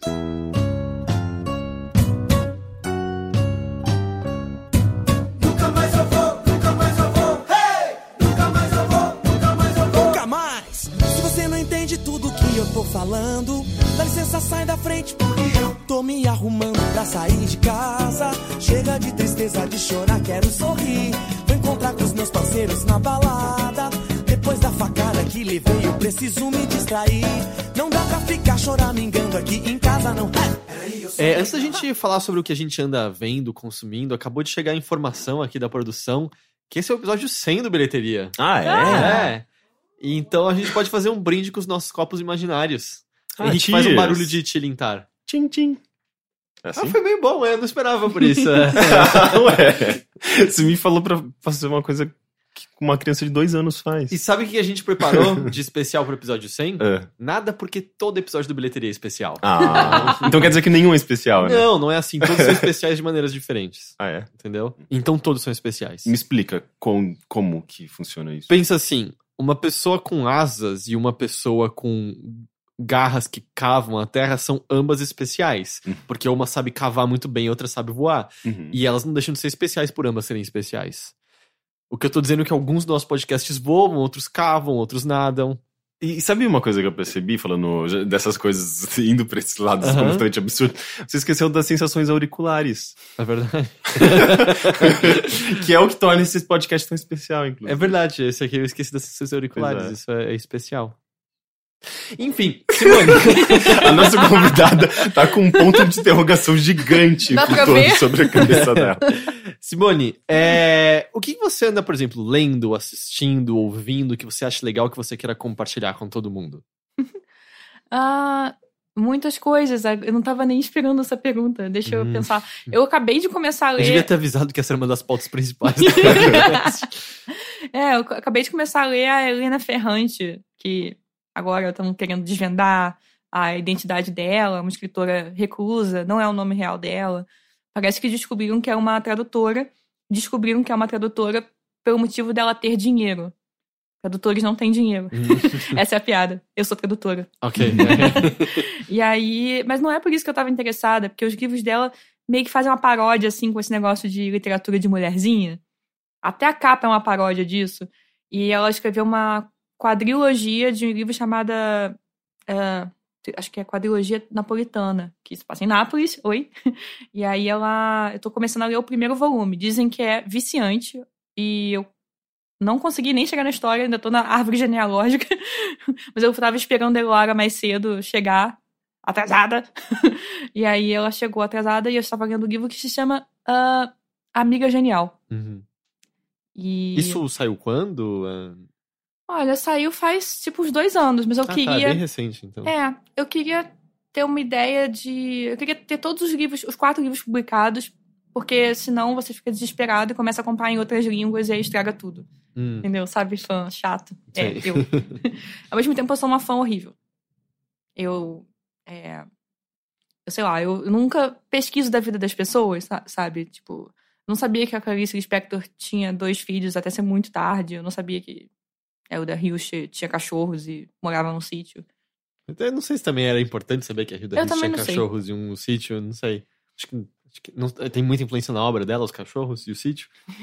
Eu acho que de uma certa forma tem, porque ela tem um livro chamado Com Meus Olhos de Cão. Ok. Então, sim. Parece importante. Entendi. Aliás, algum... deixa, deixa eu fazer uma pergunta. Você falou sobre um livro viciante e tudo mais, essa coisa, essa característica de livros de prenderem um leitor. É, eu não sei, assim, tipo, eu sempre associei isso, pelo menos na, na maneira como as pessoas falavam, de que isso não era necessariamente uma coisa, uma grande qualidade do livro. Por exemplo, é, um livro que eu, que eu achava que era viciante, eu li, assim, tipo, sem, sem tirar os olhos do livro. de- de- muito rapidamente, eu acho que o livro que eu li mais rapidamente foi ah, ah, ah, Código da Vinci. E, e as pessoas eh, normalmente classificam esse livro como um livro ruim, mas ao mesmo tempo me parece meio contraditório. Um livro que te, te, te prende tanto, você lê, lê tão rápido e ao mesmo tempo aquilo parecer ruim, sabe? Eu tive uma, leitura agradável, eu gostei bastante de, sei lá, de como as coisas foram expostas, os personagens foram construídos. Não sei se tem uma profundidade muito grande, mas ao mesmo tempo eu, eu gostei, sabe? Uhum. Eh, eu, acho, eu acho meio contraditório isso. Como você vê isso? Eu acho que eu gosto de uma analogia com co- comida. Assim, às vezes você tá com muita vontade de comer, sei lá, um fast food. Ontem, por exemplo, eu fui numa lanchonete, não vou falar o nome porque eu não faço jabá. Eu tinha uma lanchonete em frente à casa que eu tô ficando aqui em São Paulo. E aí eu, pô, tava morrendo de fome, fui lá, comi, foi maravilhoso, porque eu tava com vontade de comer aquilo. E eu ingeri aquilo e tava bom, tava quentinho, sabe? É, satisfez o que eu tava esperando. E é, eu acho que realmente não é necessariamente bom um livro que é viciante, que você lê rápido, mas eu gosto dessa característica. E eu tomo cuidado também. Por exemplo, esse livro da Helena Ferrante, eu demorei pra ler porque eu esperei os outros saírem. Agora já tem três. O próximo vai sair daqui a pouco. Enfim, aí já tá bom pra eu começar a ler e eu poder binge read tudo, assim. Eu acho que o lance é mais quando a característica do livro se resume mais a só isso, sabe? Do tipo, ele foi um entretenimento divertido pra você. Acho que Uhum. você reconhece que não é a coisa com mais profundidade do mundo. Uhum. Você com certeza leu outros livros que disseram muito mais a você. E eu acho que justamente nisso a gente também tem atrelado a todo, vamos dizer, a, a carga do que literatura representa e do, do, do que ela é capaz de fazer e transformar e, e dizer. É, ma- mas eu acho que a, a parte mais importante nisso é você sabe que você se divertiu com aquilo, sabe? Uhum. Tipo, você reconhece que não é o livro mais importante da sua vida, você sabe que, que, que, que não é não é o que vai te oferecer substância, como um fast food, como o Sim. falou, mas meio que foda-se, se divertiu com ele, ponto, sabe? Mas sempre vão ter. A gente riu quando você falou da, no Brown, mas tipo, sempre vai ter isso, mas o que você tem que falar é foda-se, eu me diverti com isso, isso não impede você de ler Dostoiévski em seguida. Sim, Sim. sim. E aí e eu, e eu sinto que o lance é que tem algumas coisas que mesclam os dois. Do, tipo, o Inherent Vice do, do Pinchon, eu devorei também, assim, porque ele é um livro relativamente tranquilo, assim, ele flui na sua frente muito bem. Ah, enquanto coisas que eu amei muito, como o Infinite Jest, eu demorei, acho que literalmente, oito meses pra terminar de Eu ler. demorei um ano. É, porque a- a- é muito bom, mas e mais do que ser longo, tinham capítulos que eu terminava que eu, eu, eu tô exausto. Eu não, eu não- eu não consigo mais olhar pra isso daqui, É sabe? verdade. Então eu acho que varia muito de um pro outro, assim. Eu, Uhum. acho que você não, não tem que se preocupar com o que as pessoas vão falar. É, né? tem jogos que você também, levando pra videogames, que você joga uma vez e tá bom, já deu, já ganhei. O outro você quer. Eu sou, eu sou, às vezes eu viro uma completista doente, que eu tenho 100% dos troféus do DLC do Isaac, do The Binding of Isaac. Ah, maravilhoso. Ah, ou do, sei lá, é, Visual Novel, eu sou viciada também, Danganronpa, Uhum. é, o Trigger, Happy Havoc. Quem me indicou foi meu editor, nós somos almas gêmeas nisso. Gostamos de videogames esquisitos. e aí. É, André Conte, o nome dele, vou dar crédito. e aí, sei lá, acho que. Eu, tem jogos que eu só jogo uma vez e tá bom, já Uhum. deu. Outros eu quero ficar lá, hum, hum, jogando troféu. E às vezes vendo o que, que tem de mais profundo. É. Você já chegou a jogar Hatoful Boyfriend? Claro. Ah, Tá no curso, que- eu achei inclusive. que você ia gostar dele. É, mas tem alguma outra coisa que você queira falar sobre? Outros jogos que eu ando jogando. Ou jogos, ou livros, ou filmes, seriados. Ah, tô revendo Gilmore Girls e é Pra muito se preparar pra. pra nova temporada. Eu nunca Adoro. vi Gilmore Girls, é legal. É legal. Todos os personagens são odiáveis. Todo Hum. mundo. e é, um uma lance- característica da série. É, cara, ou, não ou você, ou você vezes. odeia e outras pessoas amam, e daí. Não, não, é, é é uma. que sabe o que eu acho que. Eu não sei se você concorda. É uma série que é muito característica daquela fase final dos anos 90, em que a gente não era honesto sobre nada e irônico sobre tudo. Uhum. É o que alimentou Seinfeld também, por exemplo. Uhum. O distanciamento irônico era o que mais a gente prezava nas comunicações sociais e a gente era, era sarcástico na internet o tempo todo. Todo mundo de Gilmore Girls é irônico 100% do tempo. Uhum. Eu não sei, hoje em dia você acha que continua funcionando? Porque eu vi o trailer da, da nova temporada e eu achei que tava bem legal, assim, eu, eu Sim, gostei. É porque eu acho que não era só isso. Também tinha uma coisa de afetividade, não sei o quê. Mas tinha uma galera que assistia aquilo e achava ideal. Eu não assistia com essa cara de, ah, que legal, as pessoas vivendo numa cidade pequena, idílica e se odiando mutuamente, secretamente, ou às vezes visivelmente. Não, sabe?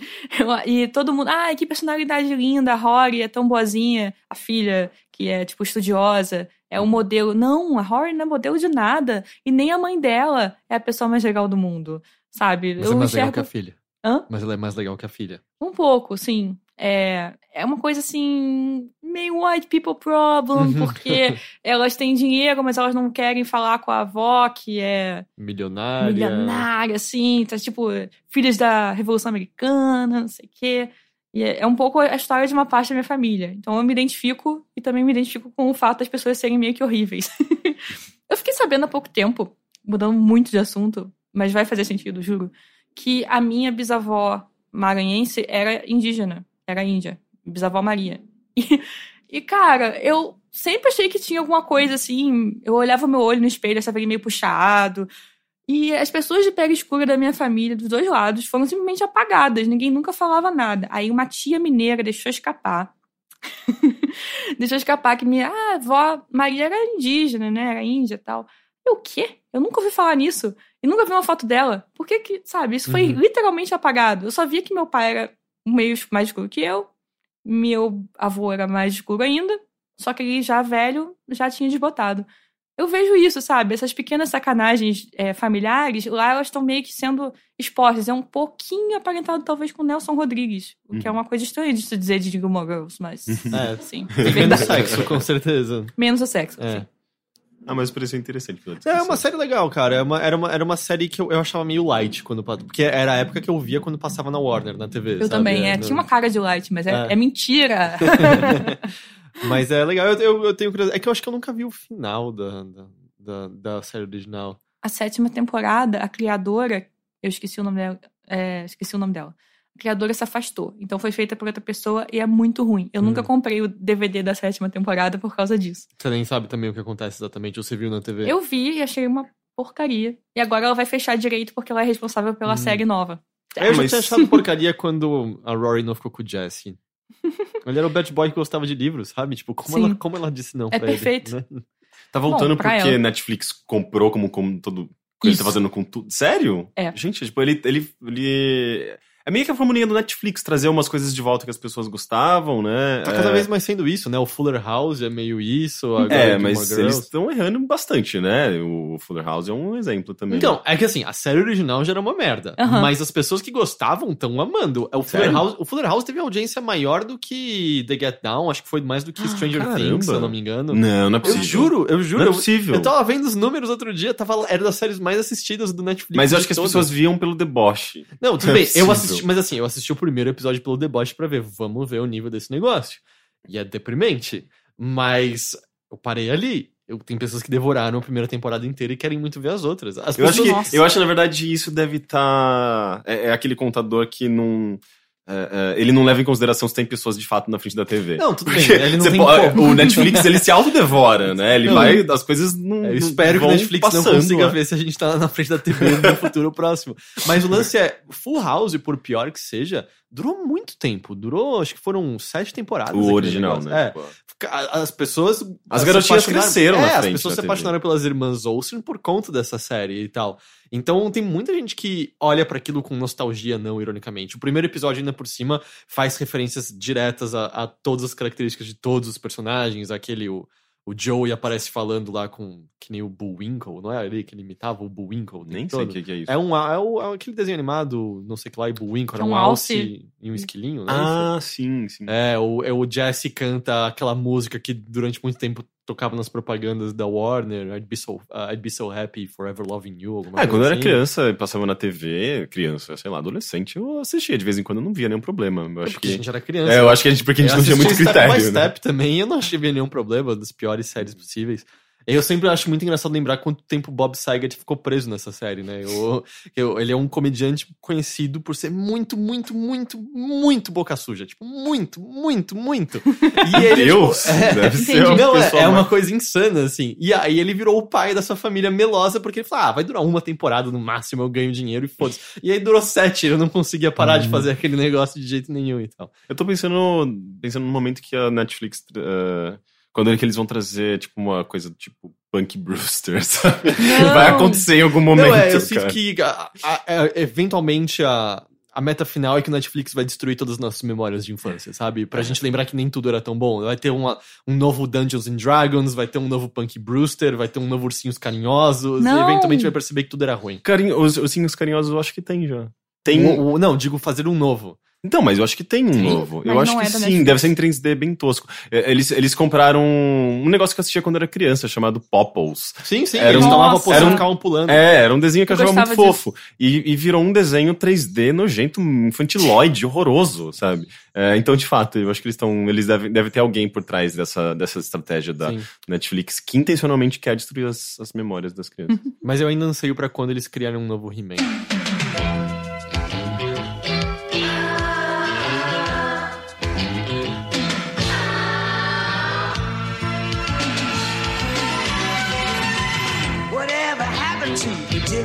The milkman, the paperboy, evening TV. Did I get delivered here? Somebody tell me, please. This old world's confusing me. Clouds as mean as you've ever seen. Então, Hum. vocês estavam falando de anime, agora você me deu vontade de citar uma coisa muito ruim que eu vi. Eu adorei. Ok. Aquele anime da Netflix, que agora eu não vou lembrar o nome. Droga! Eu não sei qual é o anime da Netflix. Ah, Sword Art Online. aquele da menina que usa um maiô meio do Borat. E ela é poderosa. Eu Não a sei. a descrição parece curiosa. Tem um nome horrível também. Eu não vou lembrar. Mas, enfim. é, eu Não, queria. procura anime, Borat, maior, você deve achar no Google. Acho que é é deles, então eles é, botam, promovem, assim. Tá em primeiro lugar, certamente.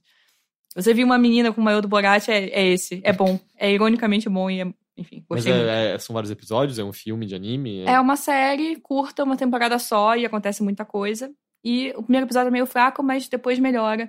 Tem uma rede de ativistas é, anti-poder chamada Nudist Beach.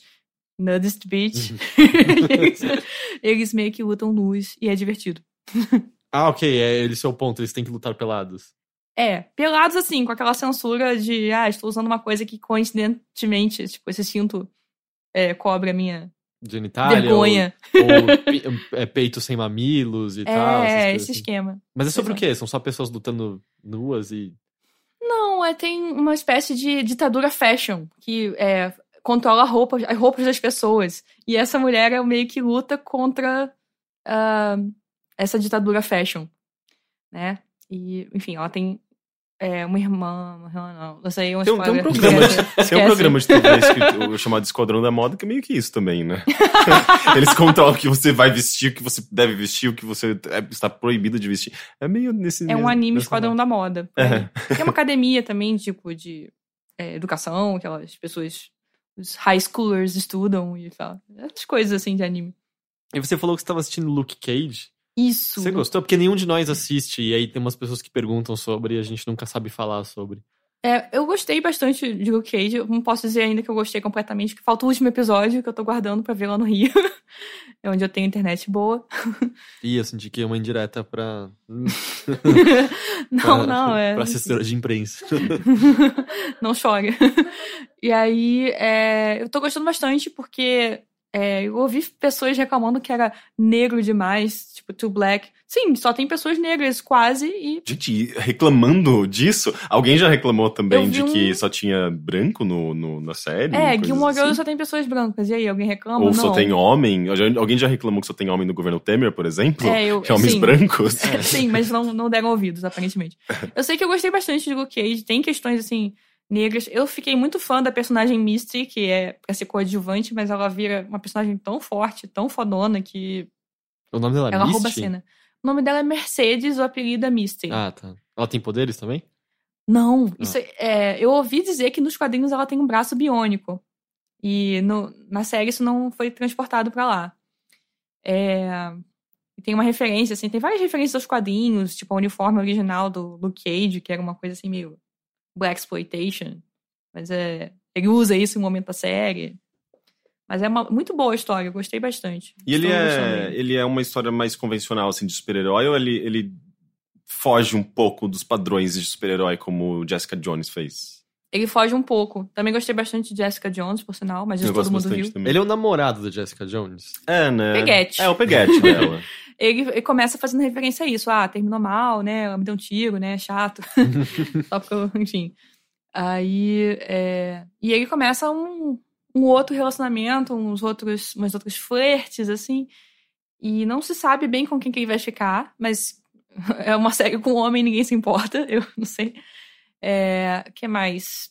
É ela realmente. tá presente no, no, no Luke Cage? Olha, até agora não. É, mas aquela Trish, a amiga dela, Trish Chalk, ela começa um episódio narrando o programa defendendo o Luke Cage, que eu Ah, achei muito bom. Tem uma certa conexão, assim.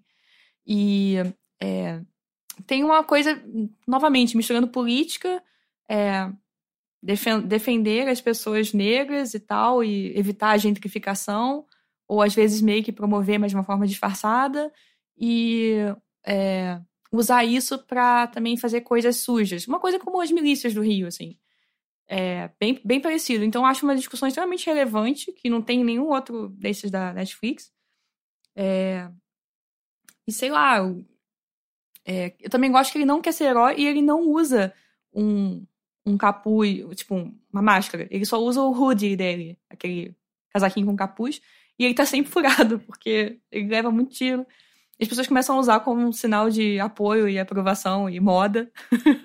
a moda é legal, assim, nesse sentido de que as pessoas adotam como expressão pessoal. Meio que nem o morcego verde, não era? Morcego O, al- verde o alter ego do Zé Carioca. Ele sempre andava com a roupa toda rasgada porque ele não tinha dinheiro pro novo uniforme. é verdade. Não é? Olha lá, você viu o Zé Carioca fazendo tendência, só. né? Mas eu fiquei curioso um pouco pra ver, porque hum, eu gostei bastante de Jessica Jones, Mas eu não gosto, por exemplo, do Demolidor, que é no mesmo universo, né? Uhum. E Demolidor justamente tem aí um pouco dessa pegada ainda do super-herói, questão de justiça, e ok que ele tenta que, cons- desconstruir um pouco isso, mas ainda assim parece que é, são os mesmos temas, sabe? Tipo, ah, eu, ah, lutar contra ah, os, as pessoas más. É que essa é a característica do, do justiceiro, né? Ele é justiça cega e ele quer lutar pelo bem. É, então eu não sei. Eu Acho não, seria descaracterizar um. Porque ele é um herói muito Ah, mais sim. clássico do que. É que eu não acompanho muito super-herói, mas eu sei quem é o Demolidor. Eu nunca tinha ouvido falar de Jessica Jones ou Luke Sim, Cage então, mas justamente por isso que eu, eu vi e falei, ah, aqui não é pra mim, eu não Uhum. gosto desses temas. Eu não gosto de super-heróis Uhum. tradicionais justiceiros, sabe? Por isso que eu gostei muito de Jessica Jones, porque não é sobre isso, né? Justamente é uma série sobre um relacionamento abusivo e tudo mais, e o poder ali é uma coisa bem secundária, né? É, e daí o Luke Cage eu tava nessa dúvida se ele ia caminhar pro lance dos super-heróis, se caminhava pra esse lance das, das, dos dramas mais pessoais e da, de uma história que não fosse focada tanto em poderes. Eu acho que tá mais na segunda opção, né? Sim, tem vários focos, assim, questões negras mesmo. Tipo, a polícia parar você e você tem que responder. E parar só porque você pode conhecer uma pessoa que eles estão afim de interrogar. E ser violento com você por causa disso. E você não poder usar um hoodie porque vão te confundir com um cara e vão achar que você é criminoso. Isso é muito forte, assim. Aquele Black Lives Matter. Uhum. Tem realmente um comentário forte em cima disso e isso é muito legal. É, legal. O, a série do Justiceiro saiu já? Hum, Ou não? sei. O Justiceiro. Que não, Eu né? nem sei quem que é o justiceiro, gente. Não, é não o cara saiu, que tem não. uma caveira no peito Não, e ele é- aparece todo mundo. muito no Isso não é Demolidor segunda fantasma? temporada. Hum. Isso não é um fantasma? Não, você tá pensando no motoqueiro fantasma. É. Não, Ele- não, não, fantasma, de, de roxa, de camisa. O de- fantasma usa de uma um roupa co- um colã roxa, roxa. É, Um colã, ou, rosa, roxo, né? dependendo da, da coloração, mas ele usa pistolas de vez em quando, mas ele dá socos e deixa uma marca de caveira no seu Então esse é o fantasma. É. Não, não é o. Não é o. Não. O Justiceiro tem uma caveira branca pintada no peito. O fantasma não tem uma caveira Ah, branca. sim, agora eu sei quem que é o justiceiro. Tinha um jogo dele que eu jogava quando era criança no arcade. Entendi. Ele É. tá na segunda temporada do Demolidor e parece que ele vai ser um personagem importante. Entendi. I'm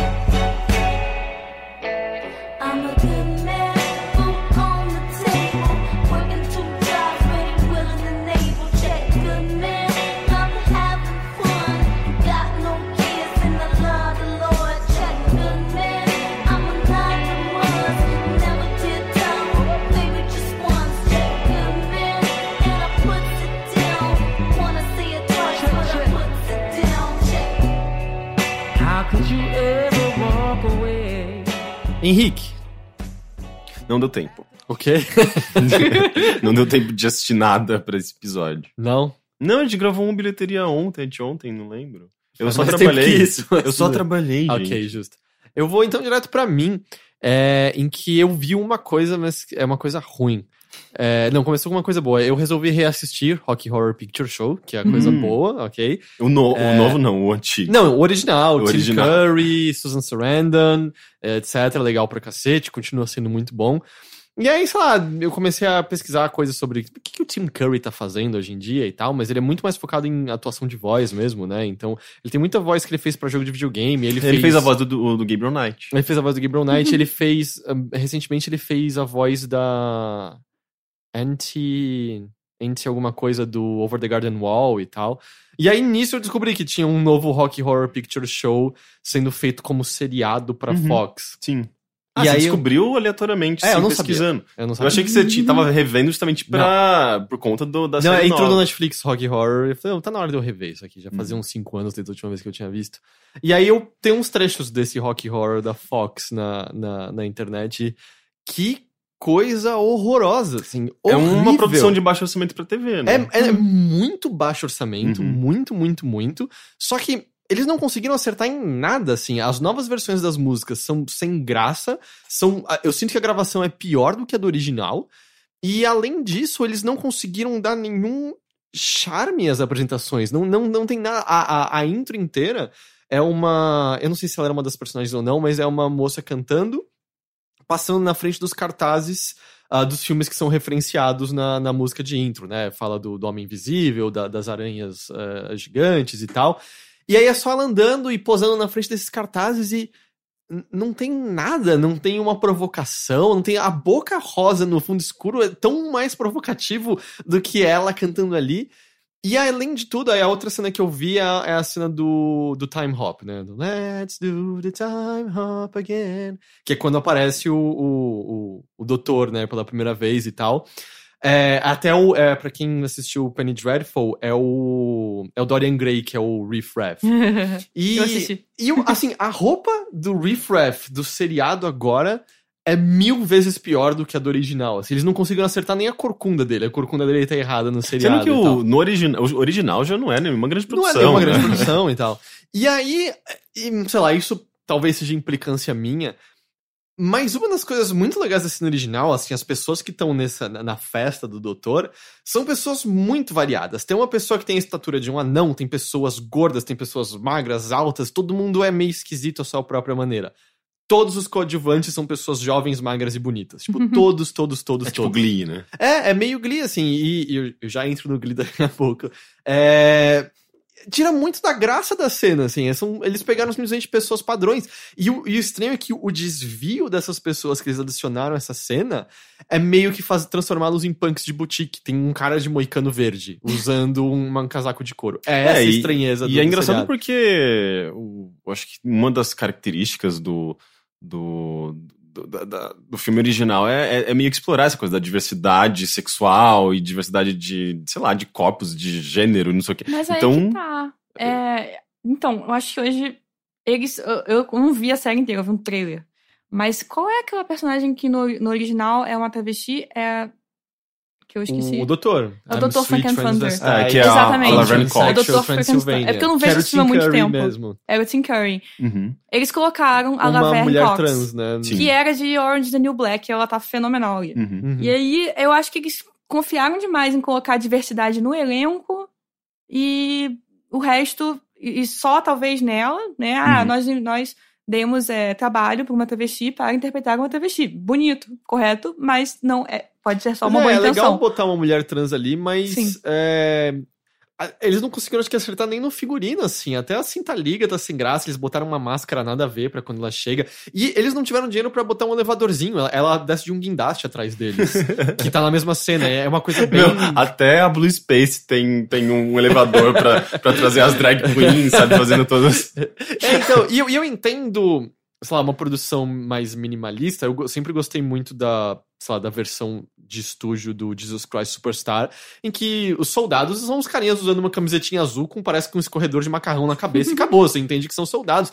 Mas, pô, é um guindaste no meio do negócio. Não, tira até o suspense do doutor chegando, porque. Uhum. Quando o Tim Curry sai daquele elevador e, tipo, I'm a sweet transvestite, é tão maravilhoso, é tão mágico. E aí não tem nada disso. E as músicas estão sem graça, assim. Tá tudo bem gravadinho, mas parece que tá tudo padrãozinho, sabe? Não tem.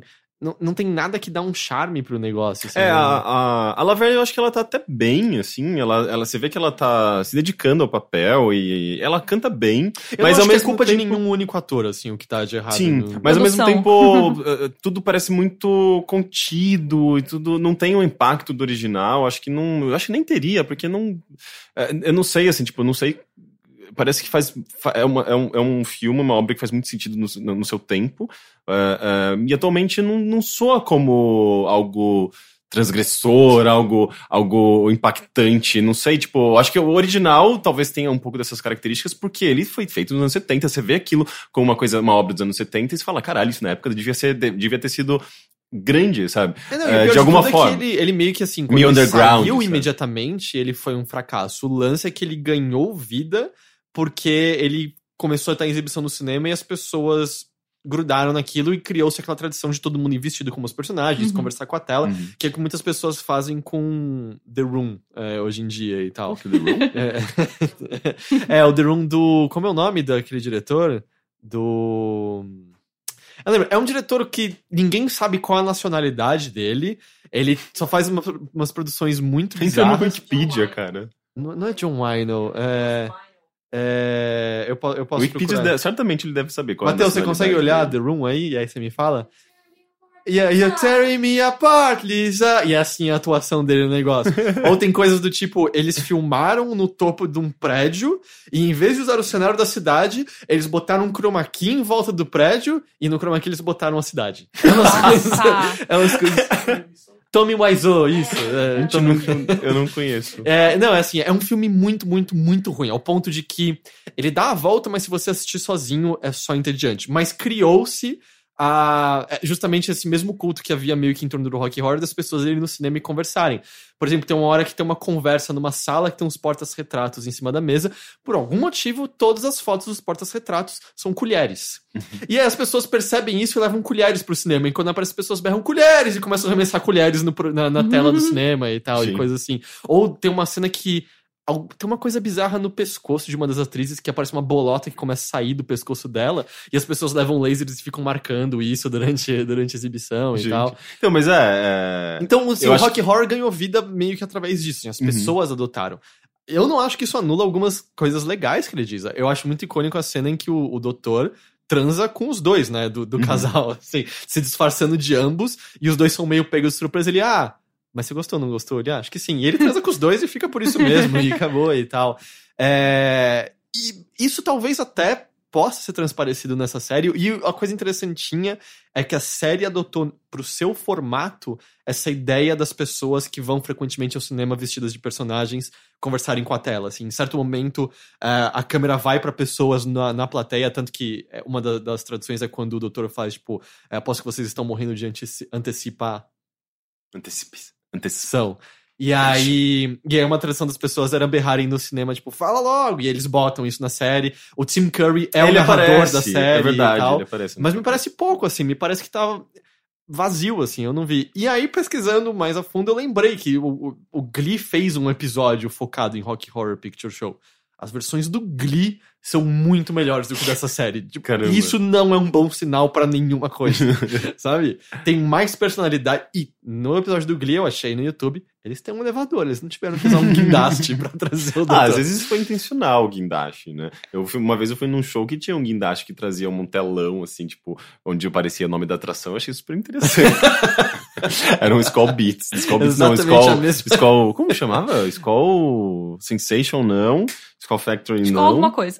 É, era um Não é Skull festival, Beats, festival não, de Skull música. Beats é o nome da bebida, né? É o nome da bebida. Era um Era um festival, de festival de música. Skull Beats. É, eu acho que era o Também. nome. É Skull A Beats, era o festival de depois. música eletrônica da Skull.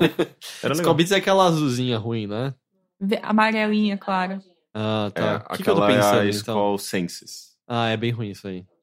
É bom. Ah, é? Ah, então já gostei mais É agora. bom. É, parece Smirnoff Ice. Então, mas é. Ah, mas aí se eu quiser Smirnoff Ice, eu tomo soda, né? Não, mas é uma Smirnoff Ice, só que de adulto. De quê? Não, eu acho que soda é mais de adulto que Smirnoff Ice. eu acho que a idade média das pessoas que bebem Smirnoff Ice Então é menor toma das que outra, bebem porque tem- soda. É por isso. Com álcool, né? Você tem que acrescentar o álcool Não, à parte. mas eu bebo, bebo alguma coisa alcoólica à parte que eu Mas ganho tem, mais, outras, né? tem outros dois sabores. Tem Gente, eu tô fazendo um comercial. Por que eu tô fazendo isso? Hoje podia estar sendo pago. É, isso. liga, liga, liga pra soda aí. Mas tem o de massa verde e o de morango. Vê se o senhor Soda quer publicar aqui com a gente. Ah, mas foi isso que eu vi. Eu, eu- é, e Rock Horror Picture Show continua sendo muito bom. Muito, Legal. muito, muito legal. Ah, é. E o, o monstro, né?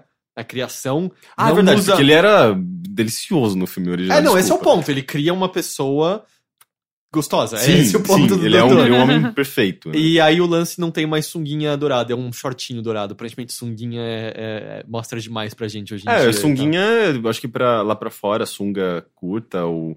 Sunga em geral, é, as pessoas veem como símbolo de homossexualidade, né? Então, homens que usam sunga, no, sei lá, no, nos Estados Unidos, eu acho que eles são vistos como gay automaticamente. Eu não sei se é por isso.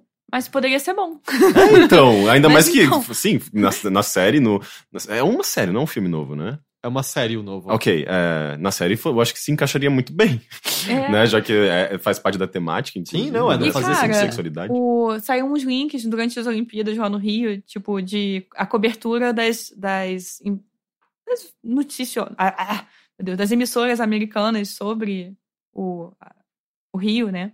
É, muitas vezes tava uma- uma- um repórter falando em frente à praia, passava um tiozinho de sunga lá atrás, aí a, a câmera começava a evitar o tiozinho de sunga. E todo mundo usa sunga. Inclusive, perto da praia é ok você andar só com sunga. E Uhum. pochete e um tênis tipo esse aqui.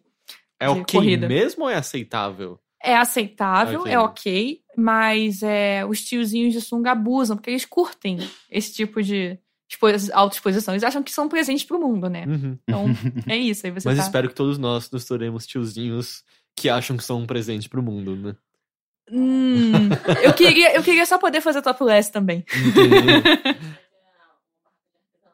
Eu já falei, meu tio avô, ele fazia questão de acordar cedo pra praia, tipo 5 da manhã, pra poder correr pelado. Era o que ele mais gostava. Ele corria pelado mesmo? Sim, ele, ele gostava de correr pelado na Mas praia. ele saía com uma, uma sunguinha, um shorts e É, ele tirava saía com a esposa praia? dele, tirava, a esposa guardava e ele saía correndo pelado na praia. e quando ele voltava, Que ele colocava bonitinho. de novo e tal. Ele era legal, ele fazia um nhoque muito bom. Eu Hum. achei uns vídeos antigos dele Pelado. em casa, ele usava aquele chapéu de cozinheiro mesmo pra fazer. Pelado. E não.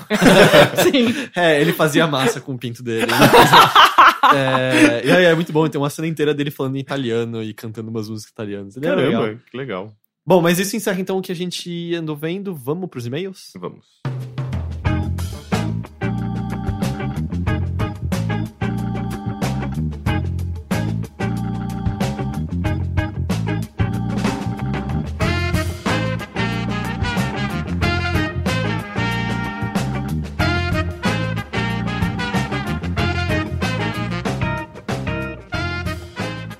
Lembrando, como sempre, que caso você queira enviar sua pergunta, dúvida, correção ou comentário, você pode escrever para o endereço eletrônico bilheteria.overloader.com.br, tal qual fez o Eduardo Almeida. Ele diz o seguinte: Acompanho a luta diária para vencer a inércia da sociedade, limitações com lactoses, faltas do Teixeira e muita transparência.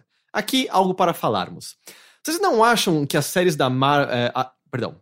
Vocês não acham as séries da Marvel mais um objeto de paixão e pipoca do que, na verdade, algo que some ao complexo universo dos quadrinhos? Eu li a queda do, do Demolidor na época e fiquei muito satisfeito. Entre dezenas de outras revistas, espero que eles, aos poucos, construam algo igual ou próximo aos quadrinhos que são bem ricos. Vocês leram A Morte do Vigilante? Caramba, muito bom, melhor HQ da DC de personagem B que li na vida, pelo menos foi o que pareceu na época. São linguagens diferentes, né? Eu não sou, eu não acompanho super-heróis, quadrinhos em geral, assim, eu, eu prefiro graphic novels. Ah, eu fiz a culta agora. Droga. Enfim, é, mas só pra dizer que eu, tipo, não, não tô muito por dentro desse universo, mas eu acho que são mídias diferentes e, e de certa forma, sim, são séries bem mainstream. Elas, eles tentam apelar pro público, né? Pra, não necessariamente para aquele público mais eh, tradicional e fiel, que acompanhou todos os quadrinhos originalmente e tudo mais, que eu acho que era um público menor. Então, por conta disso, eles precisam adaptar um pouco dessa da linguagem, né? E falar com essa. com, com, com um público maior mesmo, até porque eu acho que é mais caro de se produzir até, né? Uma série inteira e filmes, então eles acabam tendo que fazer essa, esse joguinho de, de eh, sei lá, adaptar mesmo, sabe? Eu fiquei pensando, é, a primeira vez que adaptaram alguma coisa decentemente da Marvel pra filme, né? Live action. E aí foi o X-Men, né? Acho que é. É, foi ele que eu sinto que começou a trazer mudança de, ah, filmes de super-herói não são uma merda absoluta. Exatamente. Ele é meio ruim pros padrões de hoje em dia, mas na época foi, foi, bem Foi, legal. foi um tchan, assim. E tinha um filme um pouco mais eh, antigo, que passava no Telecine, assim, da, dos X-Men, que eu assisti só pelo. Mas eu não consegui assistir até o final. Era tão ruim que eu fiquei sofrendo. Não, que tem a... Ah, como é o nome dela? Da... Tem a Jubileu, tipo, em primeiro plano. É só, são só os jovenzinhos e a rainha branca de chefe, professora. Então, o que eu tô pensando é o que tem a, a atriz do Kill Bill, como é o nome dela mesmo? O Uma Thurman? É, é o que, esse que eu tô pensando. Tem um que parece meio que uns X-Men, ela tem uns poderes e tal. Não, ela, ela Não. tá em um Batman, não tá? Ela é a. Não, ela é a- a Era Venenosa, sim, É. não, mas eu tô pensando num filme que é ela Ah, com um Era esquadrão de pessoas que têm superpoderes e parece meio que uns X-Men. Não, Não é sei isso, desse então? filme. Não, é. um filme de 92, muito ruim, para a TV. Ela não é a mulher feito. gato, gente? Não, a Uma Turma é, é a Era Ixi. Venenosa vilã no Batman e Robin. Ah, Essa é é verdade, ok, ok. Desculpa, eu. É, ou, os Batmans- ou a Halle Berry, ou a garotinha do, do Diabo Veste Prada. Aquela. Sim, Ah, sim. A Verdade. recente, eu esqueci o nome dela. A olhuda lá. É A olhuda, desculpa. Xuxa contra Baixo Astral, exatamente. não, mas não é. Enfim. Eu também, você me lembrou dos Batmans. Os Batmans foram alguma coisa, mas eu acho que. Eles é, não deram frutos, né? Tem o Superman antigo, que é legal, os Batman. Eles não sabiam pra onde ir dali. E eles começaram a ver que dava dinheiro fazer um filme entrelaçado com o outro. Aí você tinha que ver um filme pra pegar do outro, que é o que eles começaram a fazer a partir dos anos 90 com quadrinhos, né? Cada. Ah, pra saber o que aconteceu aqui, vá para a história do outro super-herói. É quase uma escolha sua aventura, né? Uhum. Você tem que ir comprar mais coisa pra saber o que tá acontecendo como um todo. Aí tem aquelas sagas gigantes, tipo, sei lá, Agora não vou lembrar de nenhuma. É, não, mas assim, a época que eu lia tinha, por exemplo, a saga do, acho que era Massacre, justamente, assim, ah, a história começou aqui no dos X-Men, aí você vai pro do Homem-Aranha, tem mais um pouquinho aqui, aí você vai pra do, eu não sei mais ninguém da Marvel, aparentemente, mas pra outra pessoa da Marvel, tem, até que combinava na história que tava todo mundo junto. E aí eles começaram a fazer isso com animação, porque eles podiam botar os mesmos uniformes berrantes, coloridos, tipo o X-Men de 92, eu assisti muito. Qual E que depois- Essa mesmo. É, isso era legal, eu gostava desse. Essa musiquinha era boa. E aí, é, aí fizeram também uma versão nova nos anos 2000, que era, Também era legal. X-Men Evolution. Eles novinhos na escola, não era? Eles novinhos na escola. É, e aí é, perceberam, largaram essa mão de animação, tentaram Batman, X-Men, largaram a mão da animação e começaram a fazer filme e depois série. Mas sempre nesse esquema, um participa do outro pra você ter que assistir todos. Acho que é um bom negócio, pelo menos. É. Não, Mas cada um eu- tem sua linguagem. Eu penso assim, eu, eu, eu não acompanho quadrinhos de super-heróis do- dos mensais. Assim. Eu li aqueles que todo mundo já leu, tipo A Piada Mortal, Superman All-Star, etc.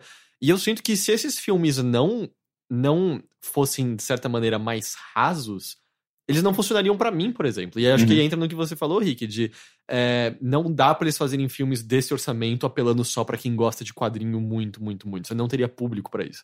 E eu, eu não gostaria desses filmes se não fosse uma versão digerida daquele todo. Ao mesmo tempo, eu entendo talvez o lado de quem gostaria que fosse mais, porque é o que eu sinto com, sei lá, o filme de V de Vingança ou do Watchmen. Tudo bem que eu acho que são filmes ruins por si só, mas são muito. Ele, comparado ao quadrinho, eles não dizem nada, assim. E o quadrinho Mas- diz muita coisa. Hum. Eles não mandam as pessoas de volta pros quadrinhos tradicionais de super-heróis. Eu acho que é isso que o Heitor Eduardo tá É. reclamando. E acho que é um pouco verdade, sim. Eu leio mais graphic novel.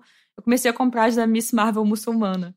É, legal, eu, eu ouvi umas pessoas genial. elogiando. do- É muito bom. Eu quero ler as, as outras depois. Eu, tô, eu quero ler Squirrel Girl, porque minha namorada lê e parece legal. Acabou o assunto, tá? o próximo e-mail vem do Eduardo Pacelli. Ele diz: ah, ah, é, ele comenta em cima do, sobre meditação, que eu tinha comentado umas semanas atrás que eu tava interessado em começar a meditar, aprender como fazer e tal. Ele falou: Queria recomendar um áudio introdutório para meditação. É um tipo de meditação com a qual me identifico muito que se chama mindfulness. Fazendo 10 minutos por dia já me ajudou bastante. Parece que regularmente, perdão, parece que realmente colocar sua cabeça no lugar faz você pensar mais no agora e pouco a pouco vai deixando de ser ansioso. Recomendo depois pesquisar sobre esse tipo de meditação que para mim é interessante, pois não tem nada atrelado à religião, chakra, poder da mente, essas coisas. A neurociência explica muitos benefícios da meditação. E aí o, o vídeo que ele menciona, caso vocês queiram procurar, é, é do Sam Harris Mindfulness Meditation. Se você tacar isso no Google, no, no Google não, no YouTube você encontra. Caso, Ah. caso ele tenha ouvido uma, uma- alguém rindo escondido de fundo aqui, eu tava começando. Eu comecei a lembrar de um aplicativo. Nossa, mas nem eu ouvi você rindo. Não, mas é porque talvez tenha vazado pro som, não sei. Eu comecei a rir sozinho. Porque eu tava tentando lembrar o nome de um aplicativo que eu usava, que também era meio que nesse esquema, assim, tipo, não tinha nenhuma ligação com religião, era 10 minutos, um exercício diário, super legal, chamado Headspace. E eu- comecei a tentar lembrar o nome do, do- o nome dele, eu ficava, tipo, como que chamava? Head, Head. E na minha cabeça veio Headless. E eu achei que era, que era isso mesmo. Falei, ah, Headless. Depois, tipo, eu fiquei, caramba, não, não é possível que se chama Headless. tipo, sem cabeça. Eu É. gosto que isso é um processo, assim, de. no- na nossa vida, dois segundos, mas é todo um background do que acontece na cabeça do Henrique. tentando descobrir alguma coisa. Ah, o próximo e-mail é do Igor, e ele justamente perguntou algo que, coincidentemente, a gente abordou brevemente aqui hoje. E ele diz: Vocês também precisam de uma validação de que aquilo que consomem é bom? Ao se interessarem por um livro, filme, série, jogo, biscoito, lugar, etc., vocês também procuram saber se outras pessoas acham ele digno de investimento de tempo? Como vocês decidem o que consumir? Essa aí eu já até respondi sem querer. É, então. Eu era adolescente, eu era tão isolada e autista, diziam meus detratores, que eu não procurava essa validação. Eu acho que você passa sempre por um tempo, eh, quer você tenha meu problema ou não, ou outros problemas parecidos, você passa sempre um tempo em que você vai curtir o negócio e você só vai saber que você vai curtir. Só você sabe que curte aquele negócio. E às vezes você também sabe o contrário, que você não curte aquilo que todos os amigos curtem. Uhum. A primeira experiência que eu tive com isso foi a Xuxa. Eu não gostava da Xuxa. E aí eu aprendi que eu não deveria falar isso em voz alta para as minhas amigas que estavam se vestindo igual a Xuxa. com quatro É, aninhos não, de é, idade. é pra esse público-alvo, realmente, acho que você pode não, não passar essa informação. Às vezes você tá no meio de pessoas que gostam de uma coisa que você não gosta ou vice-versa. É melhor guardar pra si. Mas é, você talvez tenha uma surpresa de descobrir, vai que você vai no show do- da coisa que só você gosta, outro amigo teu tá lá, gostando também daquela coisa. Isso é muito bonito. Uhum. Ou então você faz amizades lá, nesse show. Então por isso é que a gente deve sair de casa. e sair do nosso grupo normal de internet e procurar outras pessoas. Grupos de Orkut eram bons também, pena que, pena que acabaram. Mas aí, acho que tem a ver com o que a gente tava falando sobre você gostar do Dan Brown, sabe? Do, tipo, não é boa literatura, mas meio que dane-se, te divertiu enquanto você leu. É, mas era justamente aquilo que tava todo mundo lendo também, Uhum. né? Tipo, era o mainstream, né? É... Ah, e sim, é, sei lá, você pode chamar de guilt pleasure, né? Tipo, você pode sumir que é, um, que é uma coisa que... Sei lá, tipo, você falou do anime, por exemplo, que você falou, ah, é meio tosco, mas eu gosto, e foda-se, sabe? Mas, não sei, eu tenho muito disso também, tipo, de gostar de coisas muito específicas e não gostar das coisas mais populares, sabe? E pra mim sempre foi um, um problema, de certa forma, porque é, eu me sentia meio deslocado às vezes, e ao mesmo tempo, quando eu tava, sei lá, com os meus amigos e tal, eu me sentia é, meio que. Não necessariamente um invasor, mas me sentia meio que. Ah, eu sou a pessoa mais diferentona daqui, sabe? E nem sempre eu tava gostando das coisas que eles estavam fazendo, porque não eram coisas que me, me interessavam necessariamente. Ou, tipo, uma, a, a festa que eles estavam indo, tipo, não era o som que eu gostava. Então é, é sempre meio que um problema, mas é justamente esse lance, né? Tipo, de você procurar as pessoas que também gostam das mesmas coisas que você, que elas existem, senão aquela coisa não, não estaria Sim. lá só pra você, ela está lá para um público, né? Uhum. É, Então é meio que tentar localizar esse público. Eu acho que grupos, justamente, tipo, o Facebook tá aí, você pode comentar com as pessoas que comentaram alguma coisa que você gosta, sabe? Tipo, num, num vídeo, numa música, não sei, tipo. É, existem pode- maneiras de você se aproximar, né? De, de- E aí você entra pro grupo do Facebook e você descobre que você odeia alguns fãs do seu negócio, que você gosta do negócio apesar dos outros fãs. Não tem, não, é, não tem jeito mais fácil de você deixar de gostar de alguma coisa quando você conhece outras pessoas que gostam do que você gosta. sabe? É um Um- pouco isso. Eu, me- eu me senti muito validado uma vez quando eu encontrei um. É, é uma página de zoeira, de humor na- no Facebook chamado A Casa da, A Casa da Macumbeira, alguma coisa assim. Mas é, é meio, é meio absurdo porque é muito específico. É um humor tipicamente gay, é, com cantoras é, eslo... Não.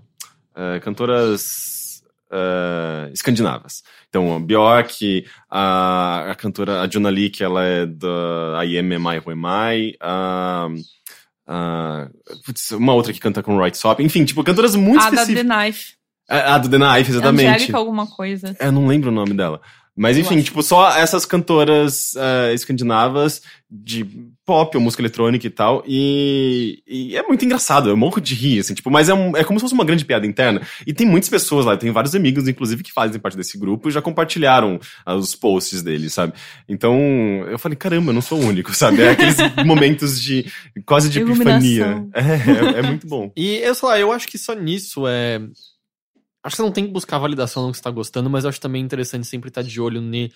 Por que, que tantas pessoas gostam de alguma coisa, sabe? E gosta de você daquilo ou não? É meio. Por que, que tá todo mundo falando daquela coisa específica? E, e o que, que aquelas pessoas estão depreendendo daquela coisa específica ao ponto de estar chamando tanta atenção? Eu acho que no mínimo vale a pena você olhar pra isso antes de, de negar aquilo completamente, tipo, saber se aquilo é pra você ou não, sabe? Uhum. Eu acho que pelo menos alguma coisa válida nisso existe. Agora, não sei, acho que você só buscar o- exatamente aquilo que as outras pessoas estão validando, sei lá, a gente não jogaria videogame nunca mais, provavelmente. A gente. Hum. Eu não sei o que, todo mundo viraria só o quê? Neurocirurgião, né? Tipo, seria a única coisa válida que restou. Eu acho que. Nossa, que, que conclusão. Não, eu digo. É que assim, se for pra ser. É tipo, só- é tipo aquela, a- a- aquele clipe lá do.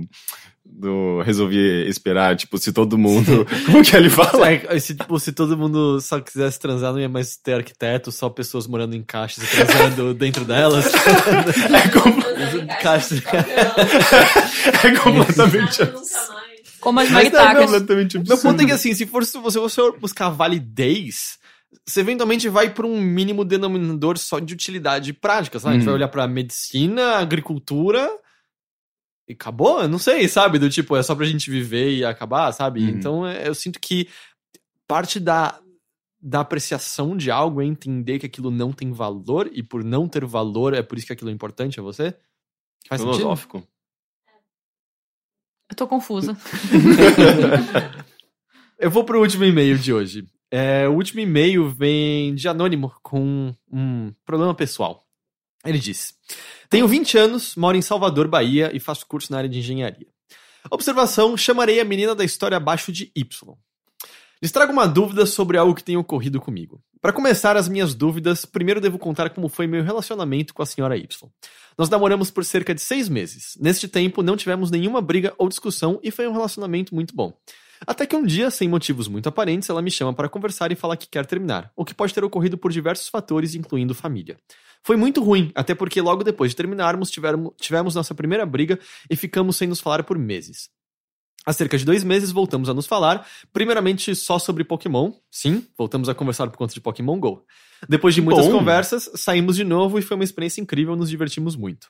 Às vezes nos vemos na faculdade e ficamos muito próximos, tanto que nossos amigos chegaram a pensar que tínhamos voltado. Por conta disso, fui conversar com ela sobre tudo o que estava acontecendo e sobre o sentimento que eu ainda tinha por ela. Ela disse que também gostava de mim, porém tinha medo de voltar e ocorrer tudo de novo. Eu disse o mesmo e, além disso, ela tem recusado meus convites para sair. Ela continua calorosa comigo e muito próxima, e sim, eu ainda gosto muito dela. Então venho humildemente através deste textão pedir ajuda. O que vocês acham que devo fazer? Tentar conversar mais sobre essas coisas com ela ou deixar quieto? Estou meio sem saber o que fazer. PS1. Só de escrever este e-mail, de algum, é, por algum motivo, eu estou me sentindo melhor. PS2. Vejam Attack on Titan live action. É tão ruim que quase tive um ataque de depressão no meio do filme. Gente, mas que difícil, né? Eu não sei, eu não tenho uma resposta pronta pra isso. Como, na verdade, a gente não tem pra nenhuma dessas Então questões me dá, uma, pessoais. me dá né? uma resposta não pronta. Eu- Eu tenho ideia. Eu não sei, assim, tipo, diálogo, a gente sempre fala, ah, não, você tem que conversar, mas claro, mas. ah, eu não sei, assim, tem que, tem que entender qual é a dela, se. eh, ela falou que também gosta dele, mas tem medo de, de, de coisas voltem, né? Eu não sei, é tipo, é, é- é- eu acho que. Eu acho que vocês precisariam ser, esclarecer esse sentimento que um tem pelo outro e se, se valeria a pena tentar de novo, né? Porque se terminou, terminou por uma razão. Eu, eu sou mulher, oi. É, então, aí rola muito isso, assim. Às vezes é, você é mulher e você é, namora caras, e aí é, você tem interesses nerds concretos e reais, e você gosta de compartilhar isso com os caras, e eles não sabem muito bem lidar com você. Não que isso seja um, um erro dele, nem nada, mas é, você vê que ele tá esperando que por você ter a ver com ele e gostar de uma coisa mais nerd, sei lá, Pokémon GO, quadrinhos, mangás, qualquer coisa, dating games, ele acha que você tem que ficar com ele, que aquilo é, é, tipo meant to be, sabe? É, é o destino. Você gosta de Coca-Cola? Eu também. Yeah! Melhores amigos! Não, eu acho que não, não é pra ir pra esse lado da ironia. Eu, eu entendo, assim, que ele esteja sofrendo, mas é, eu, quando saiu o Hotline Miami, teve uma discussão ótima sobre se é, ele tinha uma crítica nele, não sei, eu não joguei o jogo até o fim, joguei só o comecinho, é, se ele tinha uma crítica nele sobre o fato de sempre a mulher meio que ser um troféu, assim, pro cara, até nos jogos, assim, ele salva ela, logo ela tem que ficar com ele. Esse tipo de jornada do herói, não sei, é, A princesa no castelo. a princesa no castelo. Então, a gente que pelo menos joga videogame, faz coisas, mulheres, é, a gente acha que não é bem assim que coisas acontecem. Eu vou sugerir pra ele jogar Onda, porque é um pouco disso que eu tô tentando falar, assim, que a gente já pode ser mais que isso. A gente geralmente é. A gente quer ser vistas como seres multifacetados. Pode ser que não seja o negócio dela namorar ele. E talvez, se ele desencanar disso, aconteça. É, não, tem, não tem um sentido certo que ele possa seguir e ter um resultado garantido. Nós não somos ah, um ser inteiramente racional, homens ou mulheres. Então eu sugiro ele deixar a vida dele levar e continuar jogando Pokémon GO com ela sem intuito certo de consegui-la, namorá-la. Pode ser que role uma coisa legal. Posso, posso, cadê? Posso Você tem que vir pro microfone, então. Eu, Eu, Lara, está vindo. De amor, porque eu, eu Fala, disso, fala né? seu nome, caso. Opa, peraí. Caso vocês não tenham percebido, meu nome é Hel Ravani. Tenho graduação em dar conselhos amorosos. Qual é o nome do rapaz? Dessa alma perdida? Anônimo. Anônimo. Anônimo. Você tem 20 anos, a gente tem meio 10 anos a mais que você e não tá sabendo responder essa pergunta. Então, assim, é uma questão muito difícil e que todo mundo fica passando durante a vida. Eu acho que é um negócio que nunca acaba essa dúvida, assim.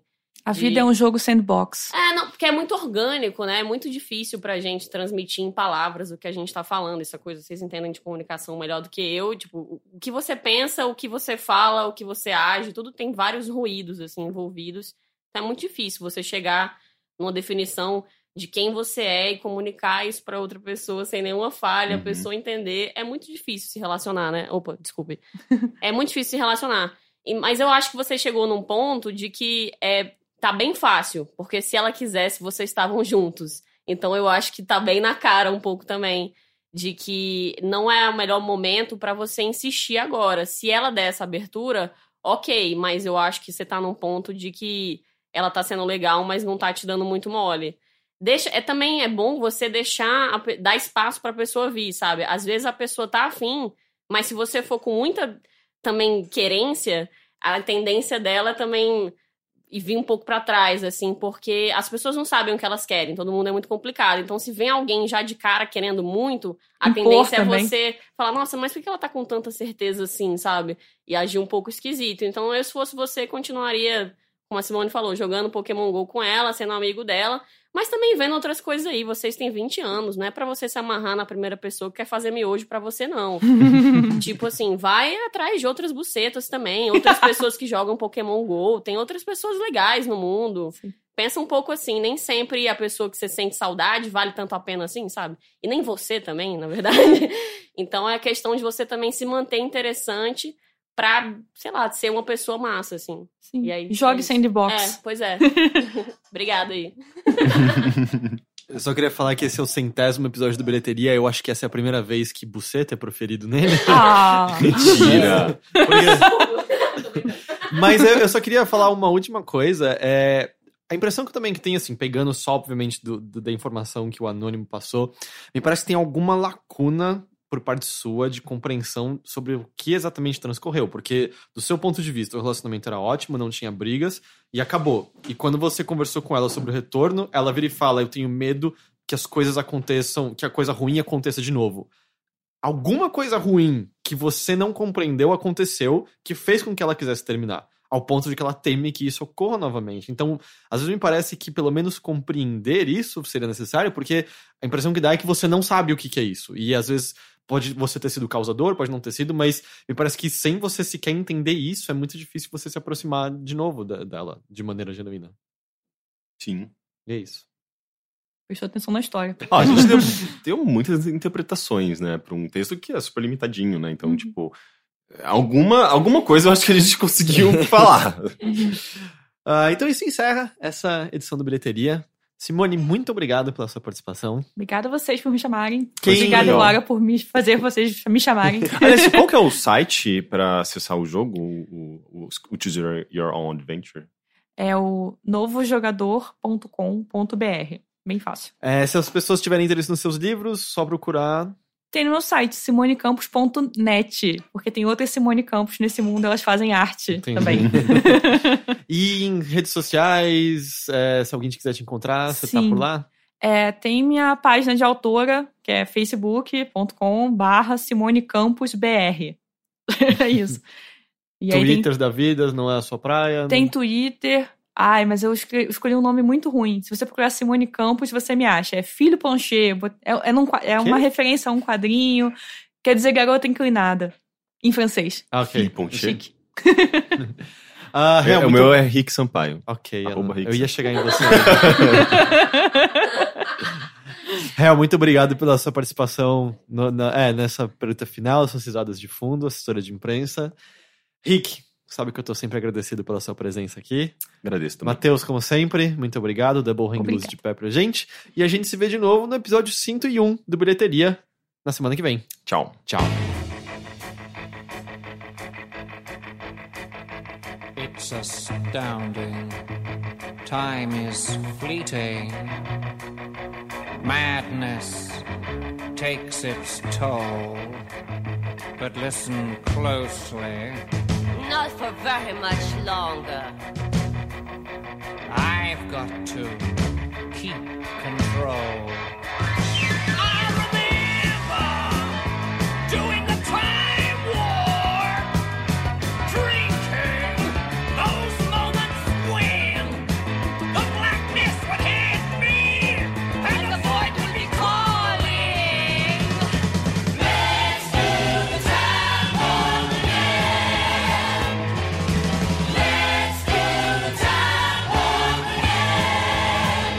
A jump to the left.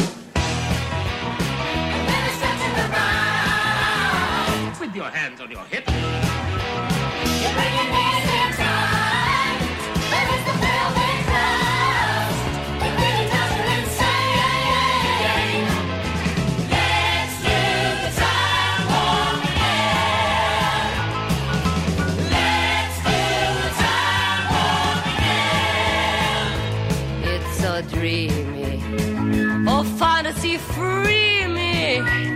you can't see me. No, not at all. In another dimension. With voyeuristic intention. Well secluded. I see all. With a bit of a mind flip You're into the time slip. and nothing can ever be the same. You're spaced out on sensation. Like you're under